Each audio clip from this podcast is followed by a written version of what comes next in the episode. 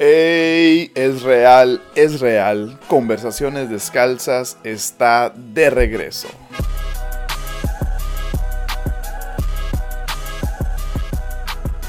Continuamos en la tercera temporada. La mayor motivación para seguir en la tercera temporada es porque no quería que esta temporada terminara con un episodio con Memelas de Canaán. Fue buen episodio, pero vamos a sacar más material y más contenido en esta tercera temporada.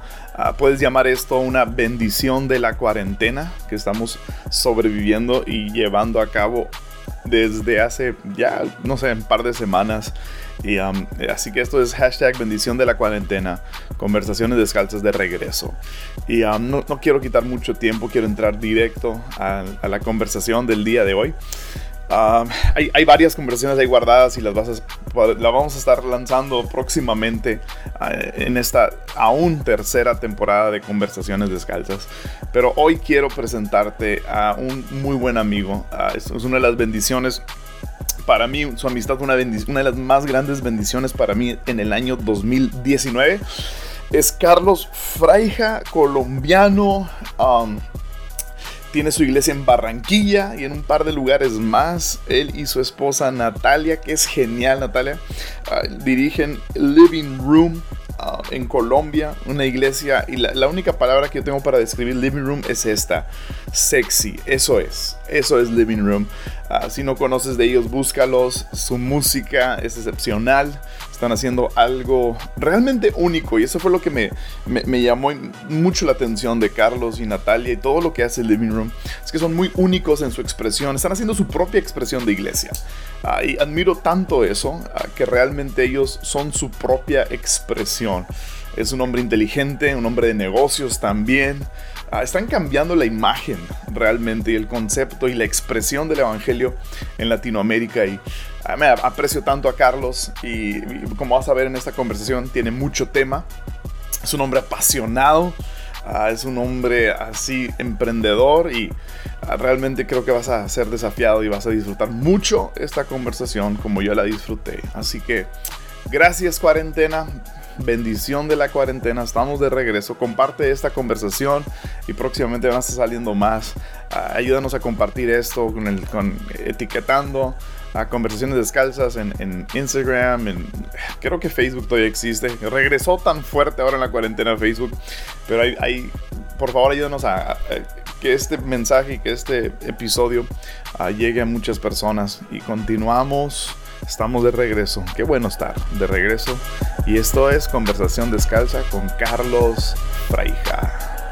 Dale pues, Carlos Fraija. ¿Cómo estás? Bien, bien. Oye, primero no estamos descalzos. Ya sé, número uno. Ya veo que es falso el tema de que están descalzos. yo ya estoy. Yo, yo estoy des... Acabas de quitar los zapatos. Estoy, estoy, descalzo del corazón. Okay. uh, no, sí, esa es la única regla en conversaciones descalzas. Está literalmente descalzo. Ok, ya estamos. Y, um, y me, me encanta tu acento colombiano.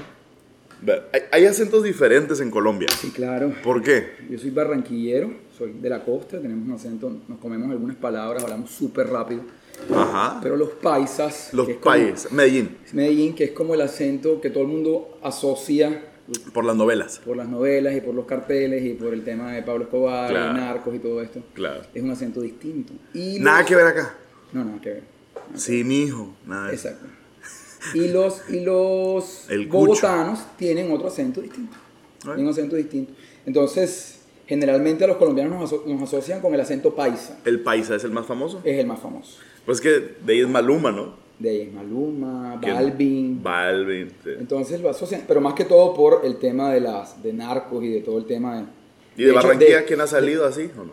De Barranquilla, Shakira. Ah, Shakira es de acá. Claro, Sofía Vergara. Ah, bueno, muy bien, vamos bien. Sí, Oye, y Carlos Fray. Living Room. uh, Shakira, yo, yo le hago mucha promoción sin querer. Porque mucha gente confunde conversaciones descalzas con pies descalzos. Ah, ok, ok. Entonces, pues Pies Descalzos es un álbum de Shakira, claro. hasta donde yo recuerdo. Sí. Uh, pero sí, el, el, el, acento es distinto de un lugar a otro. Pero, man, qué, qué, qué, buena onda conocerte más. Este, yo tengo siguiéndote hace rato ya. Eh, siguiéndote de lejos, de cerca, he escuchado un par de mensajes tuyos ahí en YouTube um, y, me, y he estado bien emocionado por poder platicar contigo un poquito más, para conocerte más. Claro que sí, aquí estamos. ¿De todas se puede? De todas, de todas. Bueno, me, me encantaría empezar a conocer, porque te veo fuera del molde común de un pastor, de un líder de una comunidad de fe, o sea, um, eh, fuera del molde común, en el sentido, pues, por, por, tu negocio, por tus negocios, etcétera. Pero empezamos ahí, cuen- cuenta un poco de tu historia. Um, Sí, o sea, quizás el tema del molde es que nosotros no venimos con, un, por así decir, con un legado de iglesia o que yo fuera pronto hijo de un pastor. O Ya, que- ya. Yo nací siendo católico y fui católico hasta adolescente. ¿Devoto o...? Iba, iba a la misa Ujú. por convicción, pero yo sentía desde siempre que hacía falta algo. O sea, yo siempre, o sea, era, era muy espiritual desde niño. Muy espiritual, pero nací en, en una familia católica, entonces iba buscando espiritualidad ahí, pero sentía que hacía falta algo. Ok. Sentía que hacía falta algo. ¿Y ¿Hubo un momento definitivo en donde te diste cuenta de eso? Sí, yo algún día buscando una niña que me gustaba, la mamá de la niña, eh, no, que mira, que le digas a tu noviecito que vayamos a la iglesia, y en fin. Y entonces yo por complacer a la suegra simplemente fui a la iglesia, Bien. una iglesia por primera vez protestante, Eh, y cuando entré sentí a Dios. Mm. O sea, yo sentí algo distinto, ujú. pero me asusté. Me asusté porque el ambiente era muy raro. ¿Qué edad Muy tenías? raro. Yo creo que tenía como, como 15 años. O sea, tus 15 años es la primera vez que entras a una algo reunión diferente, protestante. Algo diferente a la iglesia católica. Y Wow. tú sabes que uno primero va como prevenido, pero igual yo simplemente quería caerle bien a la suegra y yo dije, voy a estar ahí. Y estaba ahí, pero muy raro se puso. Muy raro. Define raro. Había una señora al lado mío, como temblando, un tipo al otro lado haciendo movimientos. Sin embargo, a pesar de todo eso, todo eso me distraía un poco. Pero, pero yo dije, aquí se siente algo especial. Mm. Pero me distraía, lo especial me sacaba los movimientos raros y la gritadera y algunas cosas que estaban ocurriendo, había gente gritando, había gente...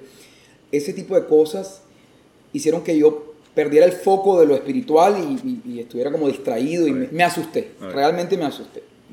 Años después, ¿Seguiste yendo con la.? no, jamás. ¿Y la novia ya? No, no, jamás, nada más fuera para que me vieran ella. Después de un tiempo, yo, yo empecé a tener como, como, como depresión Ah. muy temprano, como a los como a los 16, 17 años empezaron, empecé a tener como pensamientos negativos recurrentes hacia el futuro, pero, Mm. pero muy frecuentes. Y, y creo que hay mucha gente que, que lucha con esto. A veces estamos en- en- en, O sea, de tan joven, ¿no? Sí, sí, sí, era como, como una idea de, de, de, de, de- de gracias o catástrofes hacia el fu- futuro, pero regular, y si pasa esto, y si pasa lo otro, y si pasa esto. Mm. Y venía como con regularidad, y esto se convirtió como en una tristeza muy fuerte, como Mm. que la vida no tiene garantías, era como este pensamiento de que la vida no tiene garantías muy temprano. Y entonces yo buscando paz, buscando paz, yo dije, me acordé de ese lugar. Oh, wow. Yo dije, aquel lugar de la gente rara, ahí había paz. Y entonces decidí por primera vez, de una forma voluntaria, buscar un escenario. Recordé que había una iglesia más cerca de mi casa y fui y busqué y ahí me quedé un tiempito. ¿Sentiste lo, lo mismo que en aquella otra? ¿O el Sí, sentimiento? Sí, sí, o sea, sí, era como una conexión con, con paz. Mm. Ahora, ahora que lo pienso, era como una conexión con paz. Y, y bueno, y ahí empecé a, a darme la oportunidad de explorar mi espiritualidad a través de otro contexto en ese momento religioso y, y explorarlo. Y ahí crecí, ahí avancé y rápidamente empecé a aprender. Entonces, rápidamente. ¿En qué, rápidamente. ¿En qué momento tú decides o, o a qué edad tú decides ya decir, ok, este va a ser mi nuevo estilo de vida? Voy a buscar a Jesús. O sea, ahí, ahí en ese momento fue, a tus 17. Es que yo siempre había, o sea, yo siempre había sido espiritual. O sea, lo que estaba era buscando una nueva manera a través de la cual yo Una nueva poder- expresión. eh, una nueva expresión y, y- y digamos como un mentor que pudiera enseñarme, o sea, una nueva forma de ver las cosas. que me, pero yo siempre fui espiritual. Yo recuerdo desde niño tener conversaciones con Dios. O sea, desde niño, discusiones. eh, yo recuerdo a los 5 o 6 años, esto lo tengo en la cabeza, Ah. maldecir a Dios. No. Pero yo creo que le sacó una sonrisa a Dios con eso. En serio, o sea, porque simplemente estoy reconociendo que es real y tan real que podía discutir con él. Entonces recuerdo que mi mamá no me dejaba, yo le dije, Señor, por favor te pido, yo, yo sufría como de asma y, y ¿De tenía un- de asma, Ah, me apretaba. Yo, Señor, necesito por favor que me dejen bañar en la piscina, había como un paseo o algo así, déjame bañarme, déjame bañarme. Y, y no pasó. Mi mamá me dijo, no te puedes bañar, no puedes entrar a la piscina. Mm. Y recuerdo como a esa edad yo salir de ahí del lugar donde mi mamá me dijo que no, ir y maldecir a Dios. Y, y a veces uno pensaría, "Oh, Dios se molestó, un niño lo maldijo, pero creo que le sacó una sonrisa en Sí, decir, este está en serio conmigo, este está en serio. Entonces, desde niño, siempre fui muy consciente que Dios es real, al punto que discutía con él fuerte y le pedía cosas y... y- Wow. Y en, en- en esos primeros años de, de ya, pues ahora empezar a ser parte de una comunidad, etcétera, ¿qué, qué son tus mejores recuerdos? Mis mejores recuerdos es que me di cuenta que había más que lo que en ese momento, digamos, por así decirlo, la iglesia o la doctrina católica me ofrecía. Había más, había algunas cosas que a mí nunca me habían encajado, nunca. Y, y, y descubrí que había otras personas que, digamos, como que pensaban de la misma manera en algún momento y que tampoco le encajaban y había encontrado otra expresión. Empecé a sentir más identidad o me identificaba más con cierta manera de pensar, con- con, digamos, con cierta profundidad Ya. a nivel espiritual. Eso para mí fue importante por un tiempo. Ok. Por un tiempo, y digo por un tiempo porque siempre también tuve mis reservas, por así decirlo, con algunas cosas O que sea, siempre, escuchaba. siempre has cuestionado. Sí, pero, no, pero yo, no soy un, yo no soy un crítico de esos fastidiosos. O sea, yo confieso aquí, yo soy... Soy an- crítico, pero no sí, fastidioso. sí. O sea, yo no soy una piedra en el zapato de nadie. Eh. O sea, yo soy, para que me conozcan un poquito, soy antisocialista, Ok. antisindicalista, Ok. antiizquierda. Ah, No wow. soporto la izquierda, no la soporto. No soporto Wow. estos movimientos que nacen del resentimiento. O sea, Mm. yo creo que cuando hay algo que de pronto tú no estás de acuerdo, la solución es promover un cambio y no estar ahí criticando y no, no, no, no, no me gusta eso. Criticar es fácil. Sí, o sea, estar ahí, digamos, juzgando y criticando sin, pro- sin promover una solución. Claro, claro. Creo que eso es una de las ex- expresiones del living room. Nosotros nos hemos podido quedar dentro del contexto en el que estábamos sencillamente quejándonos y criticándonos de cómo la iglesia es, Mm. pero lo que decidimos fue eh, construir nuestra propia expresión de iglesia. Ujú. es, es la razón por la que nace, no me lo estás preguntando además, Ahí- ahí pero es, la, es la, la expresión por la cual nace living room. Sencillamente, antes de estar en un lugar criticando, cuestionando, esto no me gusta, no estoy de acuerdo, porque dicen esto, porque dicen lo otro, Pe- Pero sí tuviste esa etapa de cuestionar y pero no quejarte. duró mucho. Ok. No duró mucho porque yo no creo que ese sea, el- no, no me gusta jugar ese papel. Ok. No me gusta jugar ese papel, no, no, nu- nunca he estado de acuerdo con ese papel de, de la persona que está ahí para oponerse a lo que alguien está haciendo. No. Pero ¿qué, qué fue lo que viste ah, que, que no encajaba con la expresión de iglesia que, tú- que ustedes querían hacer? Yo, yo creo que definitivamente aquí entramos un poquito más profundo y yo creo que el cristianismo de hoy tiene una mezcla entre gracia y ley, Mm. entre el viejo pacto y el nuevo pacto y toda una eh, mezcolanza de ideas. No, no me gusta mucho esta doctrina del sufrimiento y de hay que sufrir para experimentar el favor de Dios y el regalo del sufrimiento y que eh, Dios utiliza el sufrimiento para sacar la mejor versión de ti. Y este tema de somos, somos, somos salvos por, por, por gracia, un día que lo predicamos en la iglesia, pero el resto de días tenemos que enfocarnos en las obras. Entonces, creo que rápidamente crecí y rápidamente comprendí algunas cosas por puro favor de Dios, Mm. ¿verdad? Y, y- Ah, ahorita quiero regresar a eso, pero no- sí, no- seguimos no- con la historia. Y este tipo de cosas me, me- me- me hicieron que en algún momento no me sintiera cómodo Ajá. todos los domingos recibiendo algo con lo que yo no estaba de acuerdo y con lo que creía que además me estaba haciendo más mal que bien. Mm. Yo, yo creo que, que, que, que- que este evangelio de ley y de condenación es más malo que bueno. O sea, podríamos pensar en algún momento, no, no importa, finalmente la gente viene Cristo es predicado. y Cristo es predicado, pero yo creo que en algunos casos le va peor a una persona que se acerca al legalismo. Que mejor se quede. Sí. Nombre. El otro día encontré, por ejemplo, un amigo. O sea, tú prefieres que ni se acerque a la iglesia. Sí, el otro día encontré una, una, un amigo en un banco. Y, y, esta- y yo le pregunté, ¿qué te pasa? El cajero del banco. No sé Ya. si es cajero es lo mismo para Sí, ti. sí, cajero. Y América yo lo Latina. encontré y él me decía, y él me decía, mira, Ja. estoy muy triste porque mi- mi- estaba muy bien con mi esposa y entonces ahora mi esposa entró a una iglesia y se nos arruinó la vida. Se nos arruinó porque ahora ella, todo lo que yo hago está mal, todo lo que yo hago es del diablo, no puedo ver televisión, no puedo hacer nada, no puedo llevar a mis hijos a ningún lado, se acabó la diversión, al punto que están a punto de divorciarnos. Ella tampoco es feliz, me decía, ella tampoco es feliz porque ahora no puede hacer nada, se la pasa todo el día metida en la iglesia, todo el día entre normas, cambió todo, mi familia no se la soporta. Y, y fíjate, ¿quién podría pensar que la vinculación de una persona a la iglesia, que supuestamente le va a salvar la vida, terminó causando su divorcio y terminó más bien dañándola? ¿Tú prefieres que ni se acercara? Yo creería que en algún momento, en algún momento podría causar daño. No estoy diciendo que sean todos los casos, pero podría, podría dañar. Porque, digo, e, estamos, digo, e, sigue siendo la iglesia, Carlos, ¿no? ¿Cómo? Sigue siendo la iglesia. Sigue siendo la iglesia. Fíjate que aquí estaba buscando, aquí tengo mi Biblia abierta. y fíjate que aquí dice Romanos 7.7, algo que me llama la atención. En Romanos 7.7 dice, perdón, Romanos 7.10 dice, y entonces me di cuenta que los mandatos de la ley que supuestamente traían vida, trajeron en cambio muerte espiritual. Fíjate eso que dice ahí. O sea que nosotros suponemos, ah, ¿verdad? Te, lo repito. Entonces me di cuenta, estos romanos, de que los mandatos de la ley que supuestamente traían vida, trajeron en cambio muerte espiritual. O sea, mira lo que nos dice. Nosotros mm. suponemos que algunas cosas traen vida, mm. pero en realidad están trayendo muerte. Pero como se habla de Dios y como se utiliza la expresión Dios, entonces quizás es bueno, si se habla de Dios es bueno, pero mira lo que dice aquí, lo que supuestamente traía vida estaba trayendo muerte. Entonces fíjate, en este caso de este hombre, lo que supuestamente traía vida, lo que trajo fue muerte a su familia, a su matrimonio. Ah, Entonces a veces creemos que, que esto no es tan grave, ¿Entiendes? Que bueno, está bien, o sea, está bien y bueno, y algunos creemos una cosa y otros creemos otra cosa, pero resulta que sí es grave. Algunos creemos en muerte y otros creemos en vida y eso puede marcar una diferencia. Oh, puede marcar una diferencia. Entonces, eh, eh, experiencias o pensamientos como esos fueron los, los pensamientos definitivos para decir vamos a iniciar el living room o, fue una secuencia de... No, no, porque, porque inicialmente, y aquí viene un tema un poco más delicado, yo, yo, yo reconozco que lo que estoy recibiendo en un momento de mi vida a nivel espiritual o a nivel de iglesia no es lo que quiero para mí ni para mis hijos. Sin embargo, yo no, todavía no consideraba la idea de ser un pastor. Y, y, por varias razones, varias razones. La primera porque dentro de nuestro contexto, la idea de ser un pastor para mí en ese momento, y tengo que confesarlo sin ofender a nadie, era, era vergonzosa. Era vergonzosa por cómo por cómo se entienden los pastores en mi país.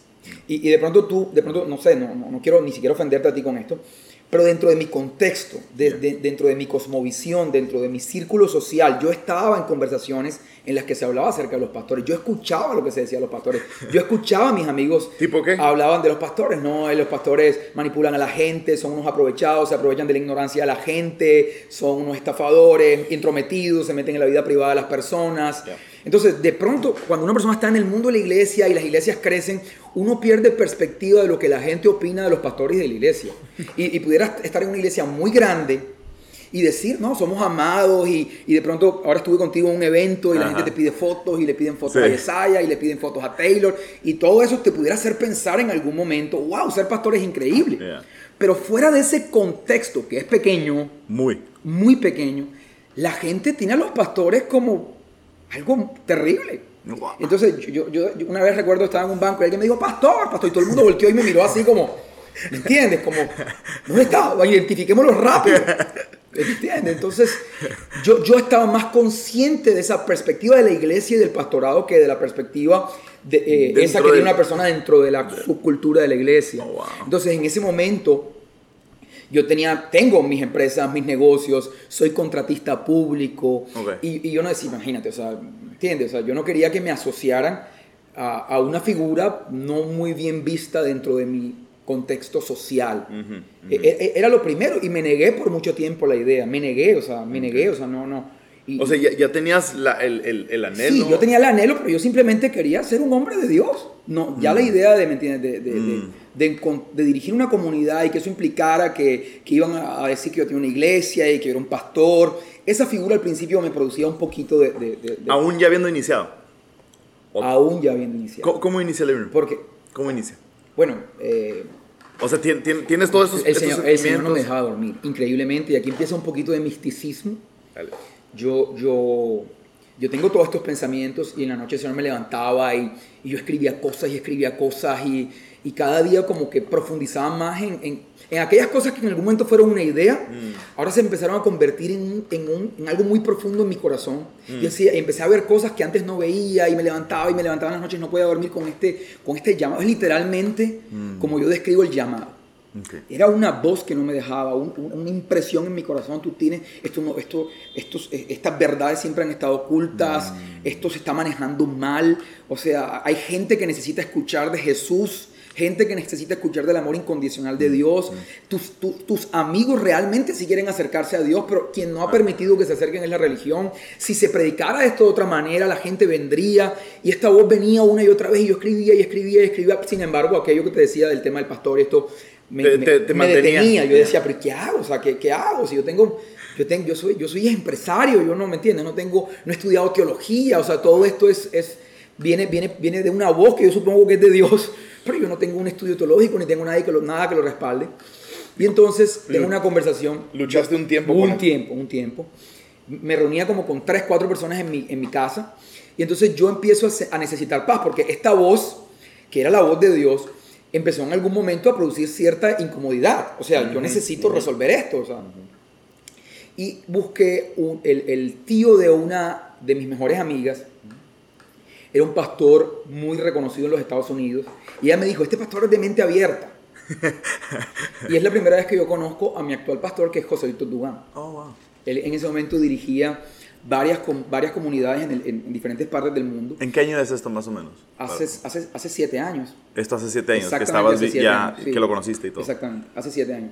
Y entonces yo conozco a José Víctor Dugán y yo le, le cuento todo esto, pero, pero mira que yo soy un hombre de negocios. Yo se lo cuento para que él me diga, No lo hagas. no lo hagas. O sea, todo se lo puse de una forma para que él me diga, no lo hagas, vete a tu casa tranquilo, vete en la paz del Señor. Entonces yo o sea, busqué todas las maneras de manipularlo y le dije, mira, yo soy un empresario, tengo una familia, yo tengo un negocio, yo no puedo hacer esto ahora, esto es una locura. Pero en medio de eso, en medio de que yo estoy tratando de manipularlo, yo no pude dejar de hablar apasionadamente de mis ideas Wow. y de lo que Dios estaba poniendo en mi corazón. Entonces, a pesar de que traté de manipularlo, hubo un momento en la conversión en donde yo empecé a expresar todas mis ideas de forma apasionada. Estás sacando tu visión. Exactamente, sacando mi visión. Y cuando la saqué, él, él- él dijo algo que cambió la historia y cambió la historia de mi vida. Porque él dijo, mira Carlos, yo siento algo muy fuerte de Dios en lo que estamos hablando y siento que Dios te ha dado algo muy especial. Incluso cosas que en este momento, incluso yo, yo, yo, yo, yo, yo podría decirte, me dijo él, yo estoy dispuesto a apoyarte porque creo que lo de Dios es tan grande que Dios te está dando en este momento que yo estoy dispuesto a apoyarte, pero no puedo involucrarme tanto para que mis preconceptos no lo dañen. Es decir, que yo, Oh, yo siento que Dios me está diciendo, me dijo él ahí en la mesa, un ambiente muy místico, yo siento que Dios me está llamando a que yo te pastoree, pero de una forma en la que yo no dañe todo lo que tú me estás diciendo ahora, porque creo que incluso mis preconceptos y mi manera de pensar pudiera dañar eso. Entonces, la voz que estoy escuchando me dice, hey, tú lo vas a pastorear, tú lo vas a guiar, pero con un cuidado de que tú no dañes el cauce o, el- o la corriente en la que Dios te está llevando, porque siento que es algo muy poderoso y muy profundo que la iglesia necesita. Me lo dijo en esos términos, obviamente en esos términos para mí fue muy fuerte en ese momento, pero yo me consideraba a mí mismo un muchacho que apenas estaba especulando acerca de las cosas de Dios. Y él me dijo, estoy dispuesto a apoyarte y estoy dispuesto a estar contigo. Y ese día, ¿te acuerdas que te dije que éramos dos, tres personas en mi casa? Vamos a reunirnos. Va- Valga la claridad que en ese momento él dirigía una comunidad de 5.000 personas en los Estados Unidos, dirigía diferentes iglesias. Yo era un muchacho que iba, a terminar siendo un problema más para él, que no tenía nada que ofrecerle, tenía tres personas en su casa. Pero fue tan fuerte lo que él sintió de Dios que él fue a mi casa a orar por esos tres muchachos y por mí esa noche, oró por nosotros y ese año empezamos a mudarnos, tres veces nos mudamos de locación porque la gente empezó a venir, a venir, a venir, a venir, a venir, a venir de una forma increíble. Oh. Ese mismo año nos mudamos tres veces. No, Si- no cabía la gente. Si no tienes esa conversación, no existe living room. Claro que no, por eso José Héctor Dubán es clave en lo que nosotros estamos haciendo. Y así fue. O sea, así como él lo prometió, así fue. Él, él- él habían cosas que yo supongo que en algún momento no entendía o quizás no compartía del todo, pero siempre fue muy amplio a, a- a, ¿me entiendes? A abrir, a abrir su mente, a vamos a ver qué es lo que él está diciendo y por qué lo está diciendo y vamos a meditarlo. Y, y eso ha sido clave y determinante. Para ti, no nace el living room desde una perspectiva de no queremos ser como todo esto.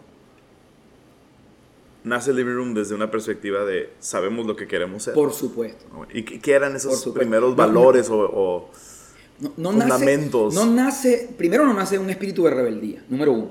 Y tampoco nace dentro del contexto queremos ser diferentes. Porque, André, ¿qué le dirías a ese joven que dice, pues yo me siento igual en donde estoy? Porque él lo que está buscando es identidad en la diferencia. ¿Ves? Y eso es un problema que tiene otra raíz. Entre otras cosas, nosotros no estábamos buscando ni identidad, porque todo lo contrario. No lo querías. Yo no quería esa identidad. Y tampoco estaba buscando otra de las grandes desviaciones, hacer una carrera ministerial. O sea, una carrera que se viera representada en recursos. O sea, ni- a mí no me estaba moviendo en ese momento ni el dinero Mm. ni el ego. ¿Me entiendes? No quería ser un pastor para buscar una buscar identidad, porque Mm. yo tenía ya, si, si hablábamos de ego, por así decirlo, eso me estaba bajando la estima en vez de subirme. Sí. ¿Me comprendes? En mis primeros, en mis primeros pasos. Claro. Y si hablábamos, por ejemplo, de hacer una carrera, ya yo tenía una carrera en mis asuntos. Claro. Entonces, ninguna de esas dos, la única motivación era que yo en ese momento ya tenía una niña pequeña, era yo quería tener un espacio donde vivir mi espiritualidad y que mi hija pudiera crecer en un ambiente sano. Mm. Pudiera crecer en un ambiente sano, un ambiente donde no se sintiera condenada, Mm. donde no se sintiera siempre... Yo creo que uno de los problemas grandes de, de- del cristianismo es que por el cristianismo de hoy en algún momento hacen sentir a la gente que nunca es suficiente para estar bien con Dios. Siempre falta algo. Siempre falta más oración, siempre falta más ayuno, siempre falta más tiempo. Más y generosidad. Siempre falta más generosidad, siempre te falta el peso para el centavo, como decimos aquí. O sea, nunca es suficiente. Nunca terminas de agradar a Dios, nunca estás bien. Wow. Entonces siempre te llevan en el, punto en el que hay que hacerte sentir mal y hay que confrontarte porque nunca está bien. Y, y- y- y hay gente que le gusta eso. Yo he escuchado gente que, que dice, es una expresión muy, muy de la costa, pero gente, a mí me gusta que me den palo en la iglesia, a mí me gusta que me, que me, me confronten. Es decir, a mí me gusta que me hagan sentir como una porquería. Me gusta que me peguen. Me gusta que, o sea, Yeah. ¿me comprendes? Como si ya el mundo Mm. no te dijera suficiente cosas negativas. Y entonces ahora quieres que la iglesia también te diga que no es suficiente, que no estás bien. Entonces creí, yo no quería que mi hija creciera en ese Mm, contexto. Y me daba terror que dejara a mi hija en un ambiente, digamos, eh, por así decir, religiosa. Mi hija terminara casada con un religioso. Me daba terror. Terror que terminara en algún día diciéndome, papi, no vengas a mi casa porque tú eres cualquier cosa o empezar a alejarse de mí porque este personaje le metió ideas fanáticas en la cabeza. Y eso sería terrible. Me, me encanta algo que, que dijiste. Está, me gustaría si puedes profundizar un poco de eso. Gente que busca su identidad en, la en lo diferente, ¿no? Y cre- creo que hay un movimiento muy grande de eso. Ah, que- ¿cómo, cómo puede alguien distinguir la motivación para hacer algo ah, que no nomás están haciendo de una perspectiva de, nomás por hacerlo diferente? O sea, porque veo mucho eso y veo mucha gente causando polémica y nada más para atacar a, a los religiosos, ni siquiera con una motivación correcta. Y, Sí, o para darse a conocer. O para darse a O sea, conocer. Buscan su identidad en ser polémicos. ¿Ves? Su identidad en ser polémicos o su identidad en hacer algo distinto. Y fíjate que en algún momento, en algún momento, yo, digamos, cuando yo, yo escuché mucho hace un par de años un movimiento hablando de cambios de forma. ¿ok? La iglesia debe cambiar de forma Sí. y debe modernizarse. Y yo siempre fui, fui muy, digamos, por así, crítico en silencio, porque te digo, no soy de los que me levanto a criticar a nadie aquí en- en- en- internamente. Y yo decía, la iglesia no necesita cambios de forma. O sea, la iglesia necesita cambios de fondo. Mm, Los cambios de fondo, por supuesto, terminan acompañados en cambios de forma. ujú. ¿Ves? Mm. Pero tú puedes hacer unos cambios de forma y puedes, puedes poner la iglesia moderna y sigues predicando un Dios furioso, enojado, que quiere condenar a la gente y no vas a alcanzar a quien quieres alcanzar, por lo menos a quien queremos alcanzar nosotros, que es el mundo real. Yeah. El mundo real. Entonces creo que, que, que en medio de esta, de esta digamos, idea de, de- de construir iglesia o movimientos o cualquier cosa, a veces hay motivaciones equivocadas. Mm, Y, y- y tú lo sabes, tú lo sabes, yo- tú lo sabes más que nadie, lo complicado que es meterse en el asunto de hacer una iglesia. Más sí. O sea, eso, o sea, si tú no estás llamado a No esto, lo hagas. no lo hagas, No lo hagas. no lo hagas. O sea, tiene una cantidad de presiones que la gente no considera, no, se da cuenta. no, el No peso- da- el peso es- el peso, de- de- el peso espiritual, el peso económico, la responsabilidad, las Mm, personas, mm. eh, una cantidad de, el tiempo. Mm, Entonces, yo, yo creería que si la motivación es simplemente ser diferente o simplemente sentirte valioso, mm. yo creería que es un error serio. O sea, el, el- el- Serio. eh, lo- me encanta cómo lo defines. ¿Es el ego o por hacer carrera? O, sea, O hacer o es carrera. ego o dinero. Básicamente. La tercera es por llamado, que sería Sí, la idea. sería la idea. Sí, sí, señor. Dios Sí. te está llamando y tú tienes que responder a ese llamado. Ah, Ahora, ¿qué, qué le dirías a alguien que está queriendo buscar un cambio ah, y, y solo ha pensado en la forma. ¿Qué- ¿Cuáles serían dos, tres pasos para iniciar el cambio de fondo? Sí, yo, yo creería... Porque dame, dame la solución. Sí, o sea, yo creería, o sea, esto, esto es, digamos, lo que yo creo, no quiero, No, no, pues- obviamente. Yo creería que la gente realmente quiere acercarse a Dios. O sea, la gente está buscando la paternidad de Dios. Mm. El problema entre la gente y Dios no es la gente. El problema es que el muro que dividía a la gente y Dios ya fue quitado. Yeah. Y eso no se lo hemos comunicado a la gente. No se lo hemos comunicado. Porque hemos enfocado nuestro, por así decir, nuestro cristianismo en conducta, en obras, en autojusticia. Y entonces la idea que le vendemos a la gente es, tienes que venir a la iglesia para que no vayas al infierno. Es decir, le vendemos a la idea a la gente de que tienes que venir por temor. Sí. Y, y- y esto no funciona. Esto no funciona y no va a atraer la gente que nosotros estamos per- esperando que venga. Fíjate que hay una gran diferencia y es lo que voy a entrar a hablar. No me lo has preguntado, pero Ahorita no, ya dale. aprovecho y lo digo. y es que, fíjate, Romanos 5 describe algo increíble. Romanos 5 dice que nosotros no somos pecadores por nuestros pecados. No somos, pero. Nosotros no somos pecadores por nuestros pecados. Somos pecadores por el pecado de Adán. Es decir, dice Romanos 5 que la desobediencia de un hombre, por la desobediencia de un hombre, todos fuimos constituidos pecadores. Todos. ¿Estamos claros? Es decir, que tú no fuiste constituido pecador por tus pecados. Tú fuiste constituido pecador por el pecado de Adán. ¿Estamos claros hasta ahí? Entonces dice después, asimismo por la obediencia de un hombre, todos somos constituidos justos. Entonces nuestro enfoque no debe ser nuestra justicia, sino la justicia de Jesús.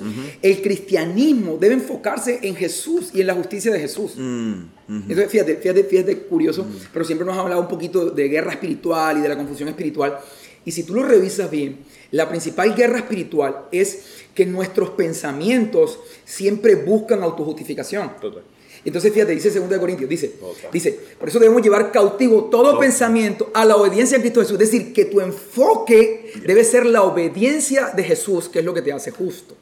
¿Me hago entender? Entonces, Huh. si nosotros no miramos el cristianismo de esta manera, no lo miramos de esta forma, siempre vamos a estar mirando que, y siempre vas a escuchar lo típico, hay que orar más, lo típico hay que ayunar más, y es que hace falta lo uno, y hace falta lo otro, y que porque haces esto y porque haces lo otro, y tu enfoque nunca termina siendo Jesús, que es la vida.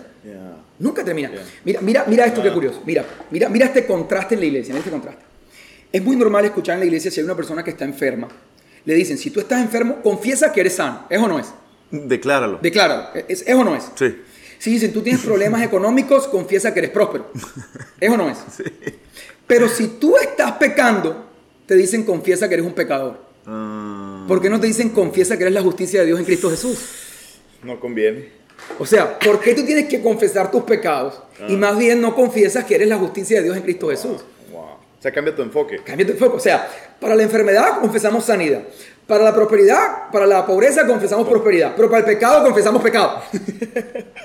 no tienes que confesar tu pecado. No, tienes que confesar que eres la justicia de Dios. Wow. Pues que el cristianismo no se trata de un cambio de conducta, se trata de un cambio de naturaleza. Total. Tú necesitas precisamente morir a la naturaleza de Adán, Mm. ¿verdad? Y cuando ocurre en ti un cambio de naturaleza, entonces a través de los frutos del Espíritu en ti tú empiezas a tener cambios reales. Entonces, ¿cómo tú le pides a una persona cambios si aún no ha cambiado naturaleza? Ya. Porque la- nosotros pecamos Por la naturaleza. por la naturaleza. O sea, es decir, tú no pecas porque sí. Tú pecas por la naturaleza de pecado que hay en ti. Entonces, hasta que esa naturaleza no se vaya, Va a seguir. vas a seguir. Entonces, la única forma es aceptar a Jesús y hacer este intercambio que ya conocemos y no voy a hablar aquí, y a través de los cuales tú cambias de naturaleza y entonces tu vida va a empezar a cambiar. Wow. Pero entonces tú le dices a la gente, no, mira, para venir a Dios primero tienes que cambiar. Ajá, sí, sí, no. ¿Y cómo cambias si el único que puede hacerte cambiar es Dios? Wow. Entonces terminas haciendo la gente, haciéndosele imposible. Porque le pides algo a la gente que la gente no puede hacer por su propia cuenta. Es un ciclo vicioso. Es un ciclo vicioso. Es un ciclo vicioso. ¿En Entonces dónde? yo creo que es donde está el asunto. O sea, por eso es que los homosexuales no vienen a la iglesia, por eso es que Mm. los adúlteros no vienen a la iglesia, por eso es que la gente no viene a la iglesia. Y fíjate, la diferencia de Mm. Jesús es que Jesús veía al pecador como una víctima, no como un victimario. Él sabía que ellos no podían salvarse. Él sabía, entonces por eso él estaba con ellos, porque él no los veía como un victimario, él, él- él los veía como víctimas. Nosotros vemos al pecador como un victimario, un culpable, un- Por su culpa. por su culpa. No, él sabía que su naturaleza era la que lo llevaba a hacer eso. O sea, le partía el corazón. Claro, ver que ellos estaban atrapados en su adicción. En ve- en vez de encenderlo en ira. Mm. Es que piénsalo bien. Si tú lo revisas bien, y esto incluso no, no lo dice solo la Biblia. Juan Jacobo Rousseau decía, el hombre nace bueno, pero la sociedad lo corrompe. Y yo creo que todos nacemos de alguna manera con esta naturaleza pecaminosa, pero la diferencia en qué tanto la desarrollamos de- de- eh, eh, tiene que ver con nuestras circunstancias. Ok. O sea, tú, tú hoy te consideras bueno, pero tú te consideras bueno porque tú naciste en, en San Diego, creo. Eh, por California. En fin, en California, en un contexto Hijo bueno. En un contexto bueno. Pero si tú hubieras nacido, por decir algo, en Medellín, en un barrio subnormal, tu, tu tío te violó a los cuatro años, quizás tú serías más malo que los malos de hoy. Sí. ¿Me comprendes? Por el o sea, finalmente lo que va a deteriorar tu vida son las circunstancias que te rodean, porque esa naturaleza que tú tienes te va a impulsar a más pecado o menos pecado de acuerdo a las circunstancias. Mm. Entonces nosotros a veces juzgamos sin entender algunas cosas, juzgamos a, a- a los homosexuales sin entender qué pasó. ¿Me, me comprendes? Totalmente. Juzgamos muchas cosas. O sea, Fíjate pa- que Jesús- partimos de juicio. Partimos de juicio. Fíjate, fíjate que Jesús, yo creo que puso todos nuestros pecados en la categoría de no intencionales. Cuando Él está en la cruz, Él dice, Padre, perdónalos porque ellos no saben lo que hacen. Es decir, Jesús sabía que todo lo que estaban haciendo, incluso llevarlo a la cruz, atendía a un mundo que estaba completamente abocado por la naturaleza que lo, que, que lo, que, que lo guía. Y él dice, Padre, perdónalos porque ellos no saben lo que hacen. Y recuerda que en, en el viejo pacto eh, eh, había una ciudad de refugio donde alguien no cometía un pecado no intencional. Si alguien mataba a alguien de forma no Se iba. intencional, podía huir a la ciudad de refugio. Sí. Y entonces nosotros hoy no queremos dejar que la gente vaya a la ciudad de refugio. Queremos que paguen. Wow. Pero la ciudad de refugio, por supuesto, Jesús, tenemos que dejar correr a la gente a la ciudad de refugio porque todo lo que han hecho no es intencional. No es intencional. Fíjate, yo, yo, esto, yo sé que, este, yo sé que este, este, quizás este audio no, no, no voy a atrever a hacer esto porque sé que mi papá no lo va a escuchar. Me dolería mucho si lo escuchara, pero sé que no, no, no tiene acceso a esto. Pero yo en mi vida tuve serios problemas con la paternidad. Mm. Serios, serios. o sea, Serio, yo. Parte de las cosas que tuve que superar en mi vida fue la rudeza de mi padre, el rechazo a veces de mi padre, el- el- el- un trato muy fuerte, muy fuerte. Y, y en algún momento para mí hubiera sido fácil decir, este tipo eh, no lo voy a perdonar porque este tipo me trató mal, porque este tipo siempre fue duro conmigo, siempre hasta hoy me dice cosas duras. Pero si yo reviso la historia de mi papá, un día mi papá fue un niño Hmm. que nació igual que yo, con la naturaleza, como yo. Las circunstancias que vivió lo hicieron lo que es. Fíjate, fíjate qué pasó con mi padre. Mi padre nació sin una mano. Oh, wow. Nació solo con, con- como con unos pequeños deditos, Como nudillos. como unos nudillos. Entonces imagínate la infancia de mi papá. Imagínatela. En el colegio, la gente haciéndole bullying. Imagínate mi papá con la mano en el bolsillo. Siempre él desarrolló una coraza para que nadie lo dañara. Wow. para que nadie lo lastimara. Porque él dijo, si yo me muestro vulnerable, la gente me va a herir. Entonces empezó a crecer con una coraza muy fuerte. Luego tuvo hijos. Y entonces ahora toda esta coraza y esta incapacidad de dar y recibir afecto, la, digamos, la, la terminan pagando sus hijos. Wow. Pero revisa dónde nació todo esto. Nace en la infancia de él. Y fue lo que Jesús dijo en la cruz. Padre, perdónalos porque ellos no saben lo que hacen. En una experiencia, cuando yo tengo un encuentro con Jesús y yo recibo el perdón de Jesús, yo tengo que dejar ir a mi padre a la ciudad de refugio. Wow.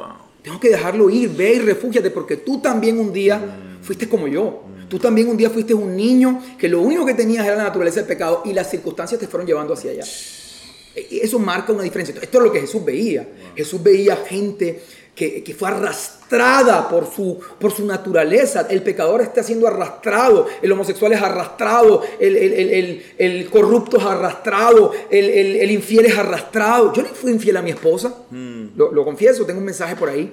La amaba con todo mi corazón. Fue el día más feliz, el día que me casé con ella. Ajá. Más feliz. Y a los tres meses le estaba haciendo infiel.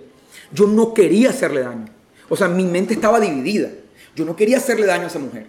Había sido buena conmigo. Sin embargo, estaba enamorado de otra persona. Mm. ¿Me comprendes? Y ahora estaba siendo arrastrado hacia eso. Mm. Yo no quería. No, Carlos es un bandido porque le... No, estaba siendo arrastrado. Pero tomaste la decisión. Sí, pero estaba enamorado. ¿Me comprendes? Me enamoré. O sea, Te dejaste llevar. Me, me dejé llevar, me enamoré, empecé a ser, a, ser, a ser arrastrado. Intenté por un momento vivir por obras, es decir, me quedo aquí, pero es insostenible quedarte en un lugar sin disfrutarlo. Me, me Tú necesitas que realmente Dios haga algo. No, no sabes lo difícil que es dormir con una mujer que no amas. Wow. Dormir con una mujer con la que no quieres tener relaciones sexuales. Dormir con una mujer con la que, con la que no quieres porque estás enamorado de otra. Y entonces él, él- la ley, no entiende esto. La ley solo ve blanco o gris. No entiende las circunstancias. No lo entiende. Por eso tuvo que venir Jesús Bien. ¿verdad? En forma de hombre. Y identificarse y venir y entender algunas cosas que nosotros no entendemos. Y, y darle matices a nuestra vida, porque no podía ser blanco y negro, porque el blanco y negro no era suficiente para salvarnos. Demasiado Lo que complejo. hacía este blanco y negro, y me refiero a la ley, era exponer Sí. nuestra naturaleza. Sí. Lo que hizo fue exponer nuestra necesidad de un pecador, pero no resolverlo. Entonces, esta ley tiene el potencial, como decía ahí, como te leía ahora, Buenísimo. más de dañarnos que de salvarnos. Fíjate, fíjate, te pongo otro ejemplo. Además te voy a poner otro ejemplo. Cuando estaba niño, yo no tuve juguetes. No tuve juguetes. Y entonces, ahora que mis hijos están, están pequeños, tú sabes que cuando uno tiene una ausencia, Vamos a dárselo ahora, todo. ¿me entiendes? Ellos pueden nadar dentro de sus juguetes, nadar. Tienen juguetes de forma extrema. Yo difícilmente le digo a mi hijo que no cuando me pide que le compre un juguete. Yeah. Por ese complejo. y entonces, pregúntame si mis hijos juegan con sus juguetes.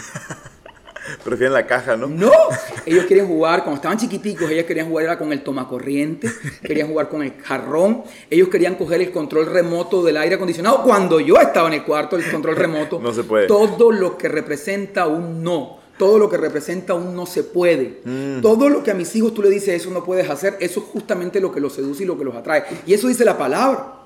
Yo no conocía, cuando, cuando conocí lo que era la codicia, entonces fui arrastrado hacia eso. Finalmente la ley lo que hace, o sea, predicar la ley lo que hace es arrastrarte más hacia ella, despierta en ti algo que antes no estaba. Wow. Y fíjate, se ven mis hijos. Ellos simplemente están ahí pequeñitos, no, tú podrías decir, no, no, son unos niños puros, Sí, sí, sí. pero son arrastrados por aquello que yo les digo, no hagas. Es el atractivo. Es el atractivo.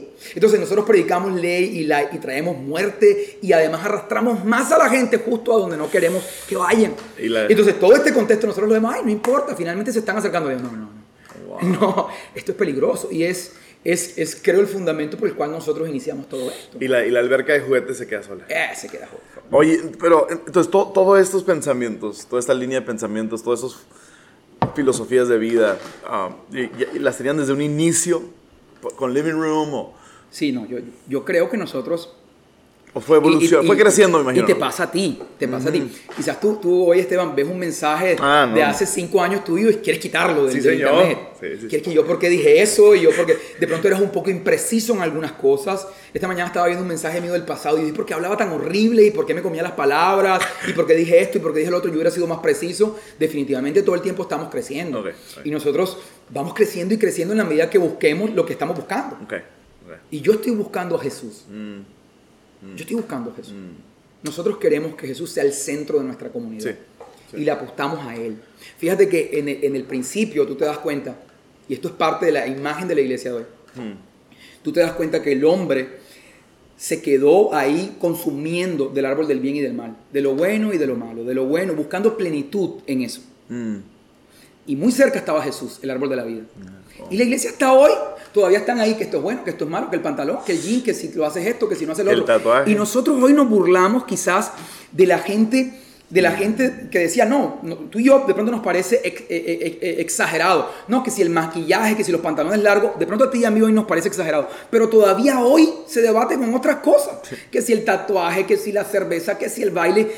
Todo el cristianismo sobre la base de conducta. Wow. Mientras tanto Jesús ahí esperando ser consumido, esperando ser buscado, la vida eterna esperando ahí. Y la gente perdida en el árbol del bien y del mal y el Jesús ahí esperando que la gente lo busque. Y nosotros lo que hemos es quitado la mirada de ese árbol, la hemos puesto en el, en el árbol de la vida y hemos decidido conducir a la gente a Jesús, poner el foco en Jesús, poner la vida en Jesús y hacer esto es lo que queremos. Entonces nosotros no queremos construir una iglesia con paredes negras y con focos, olvídate, lo que queremos es construir una iglesia que esté consumiendo, que, que, que, que vivan la centralidad de Cristo.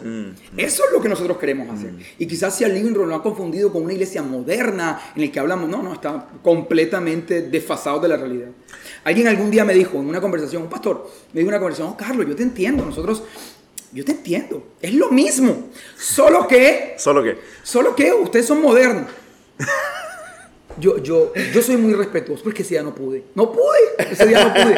Yo soy súper respetuoso, yo jamás tú me vas a ver contestando, yo siempre bajo la cabeza, yo siempre evito el conflicto, la polémica, pero sabes, no pude. Yo le dije, me da pena, pero no es lo mismo. Yo le dije, no es lo mismo y le expliqué por qué no es lo mismo. Y le expliqué por qué no es lo mismo, no es lo mismo. Nosotros queremos poner nuestra mirada en Cristo y hablar Yeah. de Cristo y tenerlo a Él como el centro de nuestra vida y no enfocarnos en... Fíjate, y, y fíjate, y, y- y perdona que me haya extendido. Dale, dale. Pero hay algo curioso. Y es que si tú piensas bien, te pones un momento en la cabeza de a quien tú invitas a la iglesia. Ya. No te estoy hablando de un hijo de una persona que iba a la iglesia. Estoy hablando de una persona de la calle que ha estado en drogas, que ha estado eh, en antros, como le llaman ustedes todo el tiempo, que ha tenido una vida sexual normal. Y cuando digo una vida sexual normal, es una persona que tiene relaciones sexuales, porque eso es lo normal en el Activo, mundo. activo. Tiene una vida sexual activo y está ahí viviendo la vida, teniendo sexo casual, como lo ves en, en- en las películas. Y cuando tú lo invitas a la iglesia, el primer pensamiento que él tiene es que tú lo estás invitando a un cambio de conducta. ¿Por qué? Porque así lo han vendido. Mm. La iglesia es que yo te estoy diciendo, no estás viviendo bien, Ven a vivir bien. ven a vivir bien. No está, es, es lo que siempre la gente pensó. De hecho, aquí se usaba una expresión. Y es, eh, tienes que venir a los caminos del Señor. Sí. Y mucha gente cuando le decía a otro, ya yo estoy en los caminos. Mm. O sea, mm, lo que se refería es, yo he cambiado mi forma de vivir. Y te repito, el cristianismo no es un estilo de vida, es una persona, Wow. es un cambio de naturaleza. El cristianismo es resurrección, más que conducta. Entonces la gente tiene esta idea de que tú la estás invitando a que tú a que viva de la manera en la que tú vives. No a un padre. No a un padre. Ahora, ahora tú, tú- tú quizás, mientras, por, por la cara que te debo hacer, tú quizás pensarás por un momento, no es del todo así, claro, porque hace años estás haciéndolo de una forma distinta. Sí. Y entonces estás envuelto en este ambiente donde tú lo haces de forma distinta y tú dices, no es así. Pero sí es así, Esteban. En la mayoría. Claro, porque por momentos, en medio de tu día a día haciendo iglesia con todo este grupo maravilloso de personas de las cuales te rodeas, pudieras pensar que así es la iglesia. Y no, así son ustedes. ¿Minoría? claro, totalmente. A nivel Latinoamérica. Totalmente, totalmente. Una minoría absoluta. Una minoría absoluta.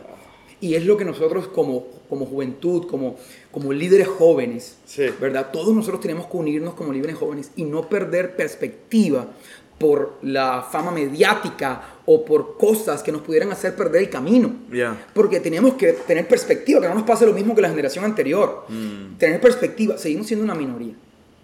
Y no podemos eh, envanecernos en el éxito, en el éxito mediático. Es, es engañoso. Es engañoso Es muy el éxito engañoso. mediático y darnos cuenta que realmente la gente necesita a Jesús. Porque hay un momento, Esteban, y es fácil, te lo digo yo, en el que el éxito mediático pudiera ser que tú te acomodaras, te acomodaras al lenguaje, te acomodaras a la gente. Es decir, empiezas a acomodarte a la cultura de tu iglesia y en algún momento dejas de ser atractivo para el no creyente. Porque dices, no, está bien, está bien. Sé que no. Hablamos una cosa en privado, pero no la voy a decir aquí. Pero ca- casi se me sale. Pero el punto es que hay un momento en el que tú empiezas a pensar tanto en cómo la iglesia te ve, en cómo te estás proyectando frente a los otros líderes, frente a los otros pastores, en qué lenguaje usas, en qué haces y qué no haces, que dejas de ser atractivo para las otras personas y empiezas a vivir más en función de lo que la iglesia dice de ti que del pecador.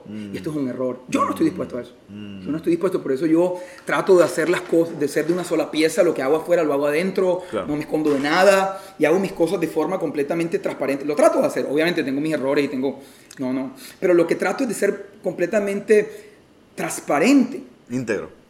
Sí, transparente, o sea, decir, esto soy yo, o sea, A veces me Es lo molesto que- con mi esposa, a veces le subo la voz, a veces soy grosero con mis hijos, a veces los dejo tirados, eh, tengo estos impulsos, tengo un mal pensamiento, a Mm. veces veo una mujer linda y me es atractiva y no tengo problema en reconocerlo. No. Entonces, en medio de todo este contexto, yo trato de buscar más eh, que mi lenguaje pueda atraer al no creyente que quedar bien contigo y con tus amigos.